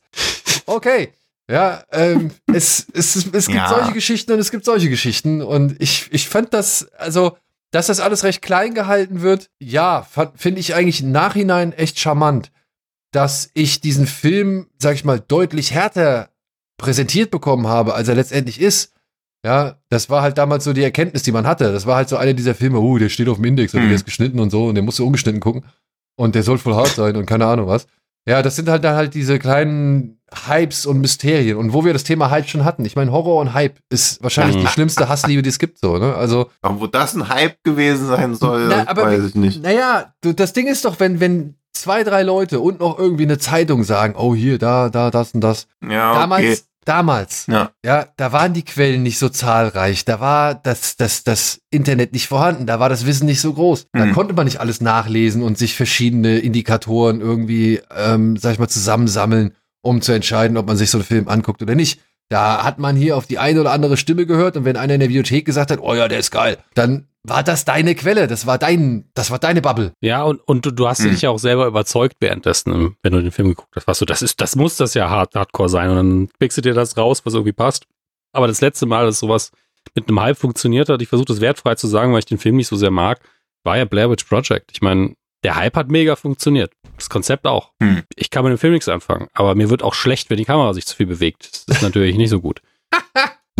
Deswegen, mit Cloverfield kannst du mich jagen gehen. Das ist aber, kann der Film sonst machen, was er will. Ja, da war auch mehr Hype als äh, Das Ja. stimmt. ist halt das, das Ding. Ich mag Silver Bullet. Ich finde, das ist so ein schönes 80s-Produkt. Ja. Trashig, lustig auch. Ich meine, allein Gary Busey als, als ähm, ständig besoffener Mhm. Onkel. Ja. Der, der, der, ich weiß nicht, keine Ahnung, wie sie diese Figur haben halt irgendwie durchwinken können, so. Du spielst ihn einfach so wie deine anderen Rollen, die du in Zukunft spielen wirst. Okay. Ja, Deal. ja. Und dann, dann guckst du noch, dann ist der Barkeeper mit seinem Peacemaker-Baseballschläger, ist dann hier noch Lawrence Tierney aus äh, Reservoir Dogs, der Chef so. Ich finde, der Film hat eine Menge, wofür man ihn irgendwie mögen oder vielleicht sogar ein bisschen enger haben kann. Der Podcast heißt ja Genre geschehen und ich glaube, für Genre-Liebhaber ist das ein Fest, vor allen Dingen historisch betrachtet. Ja. Und ich glaube, er wird halt einfach, oder er wurde schon lange nicht mehr erwähnt. Ja, also allein deswegen äh, Ja, das absolut gerechtfertigt, dass er hier genannt wird. Vor Dingen von, bei mir auch einfach, allein schon, dass der Silver Bullet im Original heißt, hat mich jetzt schon wieder bereichert in meinem, in meinem Kenntnisstand. Und eigentlich sollte jetzt schon Candy die Rolle von Gary Busey Auch spielen. gebackt als drei also oder das was? wäre, glaube ich, noch lustiger, ja, lustiger gewesen. Und jetzt beim, weil ich hatte mich auch, also ich hatte noch so wenige Erinnerungen, aber ich verstehe auch gar nicht, warum er überhaupt mehr wird. Das, also er bringt ja die Leute auch nur immer, er frisst sie, er frisst sie ja auch noch nicht mal. Es ist halt so richtig, ja, hier sollte ein Werwolf. Ich weiß nicht, man sieht ja jetzt nicht so viele. bringt sie halt ja, um. stimmt. die, Also- also die, die Frau, die ist eigentlich nur zerfetzt. Der andere kriegt den Kopf abgerissen. Der andere Typ, ja, der ist auch nur aufgespießt. Ja. Also wird's irgendwie, also erfährt man, warum er ein Werwolf ist? Weil irgendwoher muss er es ja auch geworden sein. Er ist jetzt nicht so geboren. Also irgendwie, der, der Fluch von Tucker Mills ist halt gar nicht gebannt. Außer, außer der Werwolf, der den Reverend zum Werwolf gemacht hat, der ist. Also dir ist das, dir ist das Worldbuilding einfach nicht präzise genug. Ist das das, was du sagst? Ja, also es ist ein King-Film. Bei King ist Worldbuilding immer. Also ich meine, es ist immerhin auch die Nachbarstadt von wo Under the Dome spielt und und die Nachbarstadt von Castle Rock. Also auf sowas wird geachtet, dass klar gemacht wird, dass Tucker Mills da Ja. dran angrenzt, aber dann ist auf einmal ein Referent irgendwie ein Werwolf. Aber wieso er das ist, warum er das macht, wie er das geworden ist, das ist dann so egal, weil es kann ja immer noch ein Werwolf da sein und ich finde, er wirkt halt wie ein typischer Film, wo es eine Fortsetzung geben hätte geben können, aber es kam halt keine. Was ich jetzt auch nicht so bedauere, aber jedenfalls bleiben viele Ja, Fragen ich jetzt- offen. Per se nicht so, sch- also ich habe nicht gesehen, ne? aber ich finde es per se jetzt nicht so schlimm, wie du es beschreibst, weil ich glaube, der, der Film ist auch, es wirkt nicht wie ein Film, der einem Antworten schuldig ist. Sondern einfach nur, hat's eine gute Zeit? Ja, nein. Wurde bei Cujo erklärt, woher das Kaninchen die, die, die Tollwut hatte? Nee, aber es ist voll gut. Die, Die ist, halt, da. da. Ah, okay. Dani, ich sag's dir nur äußerst ungern, aber Lykantrophie ist keine echte Krankheit. ja, das, das, Auch wenn meine Arme das so ist halt aussehen. die alte, die alte Frage. Ne? Muss man solche Regeln erklären oder nicht? Sie Ah, siehe von also- Till Dawn, ne? Wenn's Regeln sind, müssen sie auch irgendwie etabliert sein, sonst kann es ja keine Regel sein. Ja, ja. Und die Schwester sagt ja auch, Ja, aber irgendwie durch irgendwas muss er ja zum ist das ja geworden auch. sein. Aber das ist ja für die, spielt für die Kinder ja keine Rolle. Und das finde ich eigentlich auch ganz cool. Lass es doch mal offen. Ja, in der Hinsicht liebe ich zum Beispiel das, das Da, das, darauf nagel ich dich bei anderen Filmen dann nochmal ich fest. weiß. Auf dieses Lass doch mal offen. Daniel, ich liebe offene Entenfilme. Ah, Gott. wie, heißt er denn jetzt nochmal? Lost Boys. Ich glaube, deswegen ist das Ende von Lost Boys so gut. Wenn er Ja. alle sagt, äh, LA ist wirklich okay, wenn es nicht für die scheiß Vampire wäre. Weil einfach so, ja, das ist halt ein geiles Ende für so einen Horrorfilm. Ist ja immer noch ein Horrorfilm irgendwie. Ja. Und, und wo er Ja. einfach sagt, ja, gehört halt jetzt zum Alltag dazu. Ja, so ist es. Ja, vielleicht Mill ist ja auch so eine geheime Werwolfstadt. So. Wir werden es vielleicht irgendwann erfahren. Die Remake-Welle ist auf unserer Seite. Wäre so geil, wenn sie einfach eine Fortsetzung machen würden. Das wär- so, alles, ja. was da passiert ist, ist Ja. Kanon. Genauso, wie es da passiert Ja. ist. Sie könnten sogar Corey Haim noch holen. Und die Fortsetzung heißt dann Silver Bullets. Silver Bullets. Wir haben endlich rausgefunden, wie man mehr als nur eine Patrone macht. ja, und Jake Busy kann dann einfach Stimmt, genau, der spielt den Onkel. Onkel spielen. Terry O. Ach, ist der Sheriff ist Terry Ja. O'Quinn? Der kann Ist- auch noch. Oder ist er Oh gestorben? je, ich weiß ich, nicht ich mehr. überlege auch gerade, nee, Corey Haim, der ist, doch, der ist gestorben. Oh, Corey Haim ist leider Scheiße, gestorben mit ja, stimmt, ja. 58. Ah. dann habe ich ihn verwechselt mit Feldman. ja. Ja, Feldman ist noch da. Der ist leider auch im selben Jahr gestorben wie der Darsteller von Brad. Also sind alle nicht mehr Ah, da. ah, Mist, das tut mir leid. Ey. Das hatte ich ganz vergessen. Schade, ja, aber ja, schade. Und so enden wir noch auf einer heiteren Note. Gott sei Dank. Naja, gut. Kommen wir jetzt zu Katzenauge. Katzenauge. Hey, Honorable also, hast du das gesehen? Über Katzenauge können wir sehr gerne reden. Ja, Fand ich Hatte gut. Spaß. Ich mag die Folge, wenn er um diesen Simster klettern muss. Ich fand es in der, Das ist das Beste. ich fand es im Ja. Buch ein bisschen geiler beschrieben, weil da irgendwie noch ein bisschen mehr Action abging, aber Mhm. äh, ich mag das auch in dem Film. Also wirklich, ich mag das in dem Film echt Das, gern. das und Quitters Inc., wo es ums Zigarettenrauchen geht. Also das sind so Oh, die ja. besten Episoden, glaube ich. Die Ja. Rahmenhandlung ist halt unfassbar dröge, aber das ist schon geil. Also ich, ich liebe wirklich diese, allein diese Sequenz mit dem, mit dem Käfig, wo dann, was ist die Katze, die sie dann demonstrieren? Und es ist, es ist sowohl als Kurzgeschichte als auch als äh, ja, Kurzfilm quasi, als Episode da drin, ist einfach Quitters Inc. Gehört zu meinen liebsten äh, King-Produktionen tatsächlich.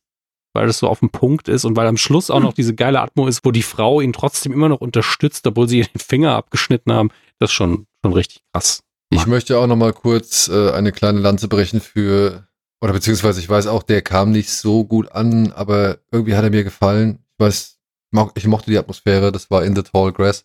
Der war viel zu lang, aber ich, ich, ich mochte der, also ich finde, der, der hatte irgendwas, was mich da angesprochen hat. Ich fand diese ganze Feldszenerie, ich fand das, ja, ja. also wie gesagt, der, der müsste kürzer sein, der müsste ein bisschen mysteriöser noch sein irgendwie. Ja, ich weiß, mit dem, mit dem Gras und so, das, das wirkt manchmal schon ein bisschen lächerlich, aber aber ich, ich, ja, ich weiß nicht, irgendwie atmosphärisch hat er mich. hatte ich bei The Happening ja auch nicht. Doch, genau das hat mich bei The Happening gestört. Das und du hast mit ihm ein Tiramisu gegessen? Bin aber ohne, ohne jetzt noch ein zu weites Feld beziehungsweise Maisfeld aufmachen zu wollen, dass aber King oft zu Konzepten, die gut funktioniert haben, nochmal zurückkehrt. Also klar, so Tall in The Tall Grass ist jetzt nicht Kinder des Zorns, aber halt auch diese Unheimlichkeit von solchen Feldern. Also ich glaube, die können wir, also ich bin ja so ein Kind, das vom Land Ja, kommt. ja. Ich kann so diese Maisfeld oder generell so Felderangst schon echt gut nachvollziehen. Und ich musste auch bei Christine eben dran denken, dass ich dieses, der Buick auch gut fand als Buch. Also wo dieses Auto die ganze Zeit einfach nur in der Garage steht und im Kofferraum halt diese ganzen schlimmen Sachen sind. Da habe ich entweder die Verfilmung nicht gesehen oder es gibt noch keine TV-Serie dazu. Aber auch da kehrt er ja wieder zu Mhm. einem Auto zurück. Und das würdest du ja eigentlich auch nicht machen, wenn du, wenn du sowas wie Christine abgeliefert hast, als Bestseller-Autor nochmal was mit einem Auto zu machen. Also da musst du halt auch schon sehr souverän wissen, dass du trotzdem noch was Eigenständiges findest, dass die Leute nicht sagen, "Oh, ist ja wie Christine, nur diesmal ist alles im Kofferraum. Aber da, diese Vergleiche kommen halt gar nicht. Also auch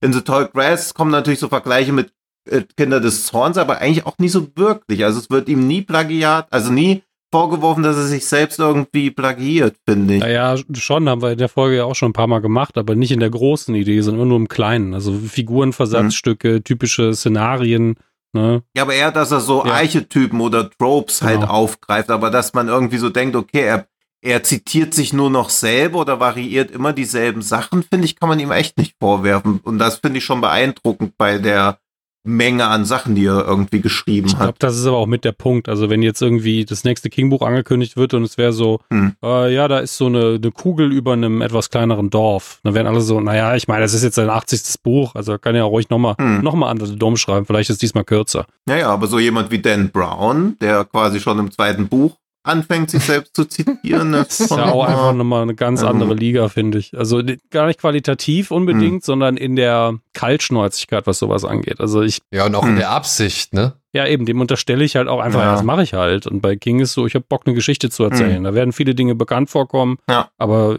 der will sich ja selber auch unterhalten. Das sehe ich bei Dan Ja. Brown irgendwie nicht. Deswegen finde ich so ein bisschen schade, dass so, oder vielleicht ist es auch, dass allgemein weniger über Bücher oder so geredet wird, aber dass so der Stellenwert, also früher war Stephen King quasi überall Kanon, also nirgendwo, wo du hingekommen bist, standen nicht mindestens ein, Ja. zwei Stephen King Bücher im Regal und inzwischen scheint er so gar nicht mehr wirklich so als Autor zu Ja, es existieren. ist, äh, die Adaptionen werden halt geguckt, gibt ja auch einfach ein paar, die sind echte Filmklassiker, Mhm. deswegen ist das halt so. Aber Mhm. die Leute lesen auch einfach weniger. Ich sag's ungern, aber Ja. ähm, Ja. es gibt halt die, Ja. die Sektion an Leuten, die sehr viel liest und äh, oder wie ich, die gerne mehr lesen würde und viel zu selten dazu kommt. Und dann gibt's Mhm. halt ganz viele Leute, die haben in ihrem Leben nur das gelesen, was in der Schule dran kam und das hat sie schon genervt und die haben einfach keine Bücher mehr. Hm. Deswegen findest du King jetzt Ja. in der Hauptsache in so, ähm, ja, wie heißen diese Bibliotheken nochmal? Also die, die kleinen freien Bibliotheken, wo du einfach Bücher reinstellst und wieder rausnimmst. Und da habe ich, Hm. ich habe ja für den Podcast ganz oft bin ich an diese Bibliotheken so, oh, jeder King, der hier ist, wird einfach mitgenommen. Dann können wir irgendwann verlosen. Dafür stelle ich dann irgendwas anderes rein. Vielleicht so einen guten Hohlbein, wenn ich mal einen guten Hohlbein finden würde.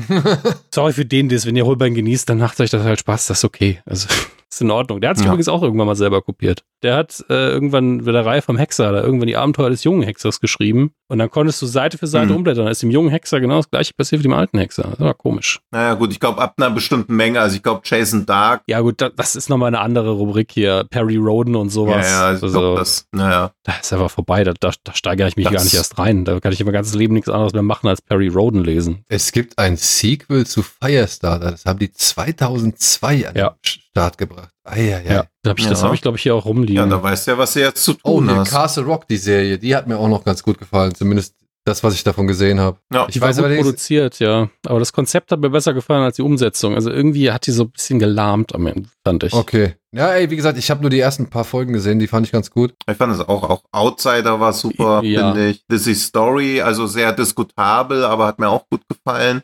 Weil es auch zu Lizzie's Story passt. Also wenn ein anderes Mhm. Stephen King Buch ähnlich zerdehnt inszeniert worden wäre, wäre es, glaube ich, auch wieder fragwürdiger gewesen. Aber das hat auch, also das mag ich auch, dass jetzt so auch die TV-Produktionen auf einem Level sind, wo man so bin ja denkt, bei, wow. bei Outsider bin ich so ein bisschen, äh, also das ist gut, muss man dazu sagen, ist wirklich gut gemacht, aber Mhm. das gehört für mich alles in dieses, diese Paralleldimension, weil die basieren ja alle auf den Mr. Mercedes Büchern, weil es ja diese eine äh, Verbindung, verbindende Figur gibt, die da überall auftaucht. Wir haben den Namen ja auch leider gerade wieder Mhm. vergessen. Die kriegt jetzt erst ihr eigenes Buch demnächst, aber ich glaube, dieses Jahr kommt das raus. Und Ja. es ist halt frustrierend, wenn du jedes Mal eine neue Darstellerin hast, so einen neuen Take von Büchern, wo, wo die einfach eine ganz klare, eindeutige Stimme hat. Und du bist so, ah, können wir da vielleicht, Hm. kann das mal Ja. einer geschlossen irgendwie umsetzen? Das geht mir auf den Wecker. Das ist mir jetzt auch gerade noch so beim drüber nachdenken, dass vielleicht King jetzt auch nicht mehr so präsent ist, weil sowas wie Mr. Mercedes oder so finde ich als Buch, das ist okay, aber das ist nicht so geil, dass ich so denke, boah, ich muss jetzt jedes davon lesen oder so, ich muss die Serie Ja. gucken oder so. Das ist einfach nur Ja, klar. gut. Und steht King natürlich auch völlig offen, jetzt halt mal so in so eine Krimi-Richtung zu gehen, auch wenn Mr. Mercedes dann ja so ein bisschen so einen übernatürlichen Aspekt noch bekommt, aber eigentlich ist ja einfach ein reiner Krimi-Plot. Ja, ja, das ist, er wollte ein Hardboiled schreiben, hat's gemacht und dann, und dann Man Ja, liest ja, es so, genau, hat schon längst ja. aufgegeben, nach dem Übernatürlichen zu suchen und auf der letzten Seite ist es dann. Ja, ja, und dann auf der letzten Seite, ja. Das fand ich süß. Ja. aber auch Spaß mit. Also ich sowieso, ich mag die neuen Kings eigentlich fast alle. Ja. Es gibt, es gibt so ein paar, die ergeben irgendwie wenig Sinn. Also die, die sind ganz seltsam erzählt Mhm. zum Teil, aber ich, ich genieße das. Ja, und er hatte ja auch dieses, wo ich nämlich auch, was auch, was ich eben schon gesagt habe, immer wieder zu so Sachen wiederkommt. Also es gibt ja das Ja. Dinner, wo wir eben schon drüber gesprochen haben, dann auch das, wo der Typ immer leichter Ach, wird. das und dann ist ein ganz toller äh, Elevation heißt. Das ist ein ganz tolles, kurzes Buch. Ist, glaube ich, sein kürzestes Ja. Buch. Ja, finde ich Ähm, nämlich auch. Das, also, das kam zu ja. Weihnachten um raus und ist eine ganz tolle Geschichte um die Weihnachtszeit. Äh, Das ist auch, hm, meine Frau kann ja kein Horror, also weder lesen noch gucken. Habe ich gesagt, wenn du Mhm. King lesen willst, liest das. Das ist überhaupt nicht unheimlich. Aber Mhm. es hat alle Stärken von King. Es ist so schön erzählt, man ist direkt bei den ich Figuren. fand das aber halt auch irgendwie ein bisschen creepy. Also so dieses, das schafft halt auch diese, diese Lächerlichkeit, genau wie Sinner. Sinner ist nicht Mhm. so lächerlich, weil es kann ja noch eher passieren, dass man irgendwie so abnimmt. aber Elevation einfach, Einfach so, so jeden das Tag ist mir schon 10 oft Kilo passiert. Ruckzuck war ich, weil ich, ruckzuck hatte ich ein Waschbrett und wusste gar nicht, wie es- was los ist. nee, aber Elevation ist ja schon zutiefst albern, dass man einfach wegfliegt, aber er hat es trotzdem Mhm. so glaubwürdig wieder geschafft und es ist ja wirklich sein Ich kürzestes glaube Buch. wirklich von, Ja. also seine, das ist eine Novella, also vielleicht Stand By Me noch ähnlich lang, Ja, äh, da müssten wir mal gucken. Also, aber es ist wirklich, es steht im Regal neben Mhm. den ganzen anderen Kings, ich bin so, so eine kleine Broschüre, so sieht es aus. Also soll auch verfilmt werden, ne? Natürlich. Es steht Stephen King auf dem Cover, also gibt es irgendwelche Filmrechte, die es da äh, vertüdeln gibt. Ja, 160 Seiten, also das ging echt schnell rein. Und auch das wieder super glaubwürdig, obwohl man bei der Prämisse denkt, okay, diesmal hast du vielleicht den Hai gejumpt. Ich bin ja gespannt. The Long Walk soll ja jetzt endlich mal Uh. verfilmt werden. André Ja. Ovedral als Regisseur ist schon mal nicht verkehrt, aber oh, oh, oh, da bin ich auch, wie sagt man, biased. Also ich, äh, Inwiefern? naja, ich liebe das Buch. Wirklich, ich liebe Mhm. das Buch. Ich finde es einfach großartig. Mhm. Ich hoffe einfach, sie verkacken es nicht.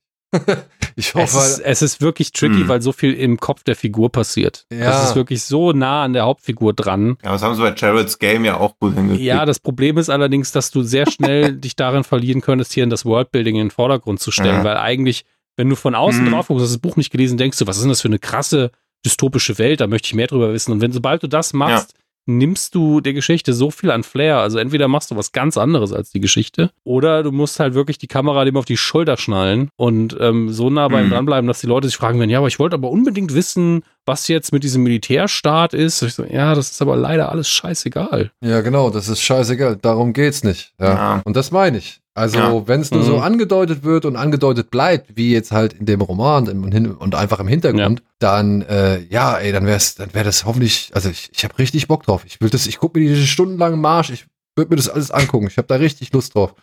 Aber bitte mach's gut. Mach's richtig. Hm. Krieg diese zermürbende Atmosphäre hin. Alles andere wäre verfehlt. So. Ja. Und alles Aber andere schon mal für die als, Zukunft auch schon über neue Kings gesprochen. ja, Finde ich gut. Ja, ist ja einiges angekündigt, Eben ne? können wir dann einfach. Ey, hör auf. Ich, ich, du Ja, kommst nicht hinterher, tausend. auch tatsächlich mit Ankündigungen Ja, durchgehen. also Das ist- nochmal da, also ich verstehe halt auch nicht, warum sie alle glauben, ich meine, warum muss man diese ganzen Filme, die, die es schon mal gab, nochmal machen? Also wenn es nicht die absolute Grütze ist, wie halt eben Dark Tower, dann kannst du doch die Filme Ey. sein lassen und Du weißt ja, wer die Rechte hat an Dark Tower. ja, und ich bin doch wirklich gespannt, was er als Serie, was meiner Ansicht nach die einzig wahre Entscheidung gewesen wäre, das Ganze zu machen, äh, was er daraus macht, so. Ich hoffe ein bisschen auf das, was Mike Flanagan manchmal vermissen lässt, nämlich so einen gewissen Schwung, dass er das irgendwie da besser hinkriegt, gerade im seriellen Format, aber das glaube ich, das traue ich ihm zu. Ey, wenn Amazon einfach mal 5% vom Rings of Power Budget abtreten könnte, wird ja schon locker reichen. Hm, Da ja. haben sie einfach nur mit Geld drauf geschossen auf das Projekt. Ich würde auch sagen, am Anfang brauchen die erst gar nicht so viel Budget. Die sollen das am, Nee, Ende- also- am Anfang gar nicht so groß aufblasen, sollen das soll alles so clean und lean wie schwarz sollen sie einfach lassen. Der, der, der, wenn du das erste Buch einfach nur so verfilmst, wie es da steht und machst einen 90 Minuten Spaghetti-Western dann raus, dann ist das eine der bedrückendsten, schönsten Geschichten überhaupt, wie, wo du aber nur den zweiten Teil verfilmen kannst, weil du weißt, dass es eine Buchreihe ist, weil danach würde keiner sagen, oh, mit der Figur möchte ich aber unbedingt noch mehrere tausend Seiten abhängen. Würde beim Filmen nicht funktionieren, glaube ich. Aber ähm, wenn sie den zweiten dann auch noch adäquat verfilmen, der zweite Buch ist ja einfach das Beste in meinen Augen, dann, dann bist du gesetzt für den Rest der Reihe. Ist das drei? Ja, das zweite Buch ist drei. Ja. Ja, die deutschen Titel ergeben leider keinen Sinn. The Ja, Drawing zweite- of the Three. Ja, das fand ich auch geil. Aber ich, ich mag die eigentlich fast alle. Also bis Ich mag die auch alle, aber das, das war für mich diese, diese, dieser Mix aus diesem modernen Erzählen, aus den, den Weltentoren und den Figuren, wie nah er da dran war. Das hat da am besten funktioniert und das war auch wichtig, weil wir da alle kennenlernen, die wichtig sind. Ja. Und danach, da hätte er noch 50 Bücher schreiben können, ich hätte jedes gelesen. Und das, obwohl ich wirklich an, war das Susanna, das in der Vergangenheit gespielt hat? Da, da hat er mich fast verloren, ey. Da habe ich mich durchgequält. Ja, nee, Was? das war, war, war das nicht Glass? Kann auch sein, dass es Wizard and Glass war. Ich bin mir nicht mehr sicher. Weil ich, ich, Das vierte, glaube ich, ist das. ja, das ist dann Glass. Also das dritte ist ja hier mit Blaine, The Mono. Und das vierte ist dann, ja, dieser ewig lange Rückblick in, in Rolands äh, Jugend. Ich habe auch viel zu spät verstanden, dass das ganze Buch sich nur darum dreht. Ja, ich auch. Aber als ich das dann fertig hatte, war es auch egal, weil das war dann zu dem Zeitpunkt das erstmals, erstmal letzte Buch zur Dark Tower Serie. Und irgendwann habe ich dann Jahre später festgestellt, ach guck mal, der hat ja schon weitergeschrieben. Hm. Geil. So, Hm. Aber wir hören jetzt mal auf. Wir So, müssen jetzt hier mal Feierabend machen. ja, es gibt noch viele King-Filme zu gucken, Genau, nämlich heute Nacht genau. noch. Ich finde es aber schön, dass wir jetzt, wir haben jetzt über Ja. sechs Filme gesprochen, einige Bücher und noch ein paar Zusatzfilme. Wir haben ungefähr die Länge, die ich für eine Ted Lasso-Folge brauche. Das ist ja nicht schlecht. Ja. Gut. Ich hoffe nur, ich, äh, liebe Zuhörerinnen und Zuhörer, ich hoffe, ich krieg die Genre-Geschehen-Liste auf Letterbox richtig hin. Wir haben ja viele Titel genannt. Ich weiß nicht, ob ich sie alle wirklich aus dem Gedächtnis rekonstruieren kann. Ähm, das werde ich mit Tino dann hoffentlich nochmal richtig abstimmen. Aber wenn ihr da schon seid, dann äh, folgt uns doch gerne und folgt uns doch auch gerne auf den anderen Plattformen, auf denen das möglich ist. Social Media, Instagram, Twitter und so weiter und so fort. Aber auch Spotify und iTunes, wenn ihr uns da abonniert. Darüber würden wir uns sehr freuen. Genauso wie über das ein oder andere Kommentar. Und ja, ey, lasst uns doch gerne mal wissen, was denn eure Vizekönige sind. So, äh, wo, von welchen Filmen, Mhm. sag ich mal, wisst ihr, dass sie vielleicht nicht ganz so hoch angesehen werden, aber irgendwo haben sie einen speziellen Platz in eurem Herzen. Das würde uns auch sehr interessieren. Bleibt mir nicht viel, als zu sagen, vielen, vielen Dank, Dominik, dass du dich äh, hier uns angeschlossen hast. Mhm. Dankeschön. Und Sehr gerne. Danke für die Einladung. gerne wieder, gerne wieder. Vielleicht auch mal zu einem anderen so. Thema als äh, nicht Stephen King. Es könnte für dich ja auch äh, ganz angenehm sein. Tut mir leid, dass ich wirklich, ich habe keine Folge vorher gehört hiervon. Ich muss mich wirklich entschuldigen, aber mache ich eh sehr selten. Macht ihr nur Horror im Genre geschehen oder macht ihr auch andere Genres im Genre geschehen? Wir machen alle Genres in Genre geschehen. Sehr gut. Alles, Sehr gut. Alle heißt es ja Genre. Genre geschehen. Ey, dann bin, dann bin ich sehr gern zu Ja. verschiedensten Genres dabei. Wundervoll. Sei es Nicolas Cage, was ja das wichtigste Genre der Welt ist. ja, da müssen wir auch bald nochmal, glaube ich, was machen zu. Da muss ich auch viel aufholen, ja. Aber erstmal, äh, ja, haben wir noch ein bisschen was auf dem Zettel, was wir abarbeiten wollen. Und ich glaube, auch so Ray Stevenson würde sich nochmal zwischendurch anbieten. Möge er in Frieden ruhen. Das ist richtig. Das ist aber auch ein wilder. Mix dann, tatsächlich. Ja, aber mein, der Mann hat viel gemacht, ne? Ja, ja, aber auch sehr viel Verschiedenes. Das ist immer schön. So, schön war es auch mit dir. Schön war es mit euch da draußen. Schön war es natürlich auch mit dir, Dino. Danke, mit dir auch. Ich hoffe, wir hören uns spätestens nächstes Mal wieder. Bis dahin, macht's gut. Tschüss. Ciao. Tschüss.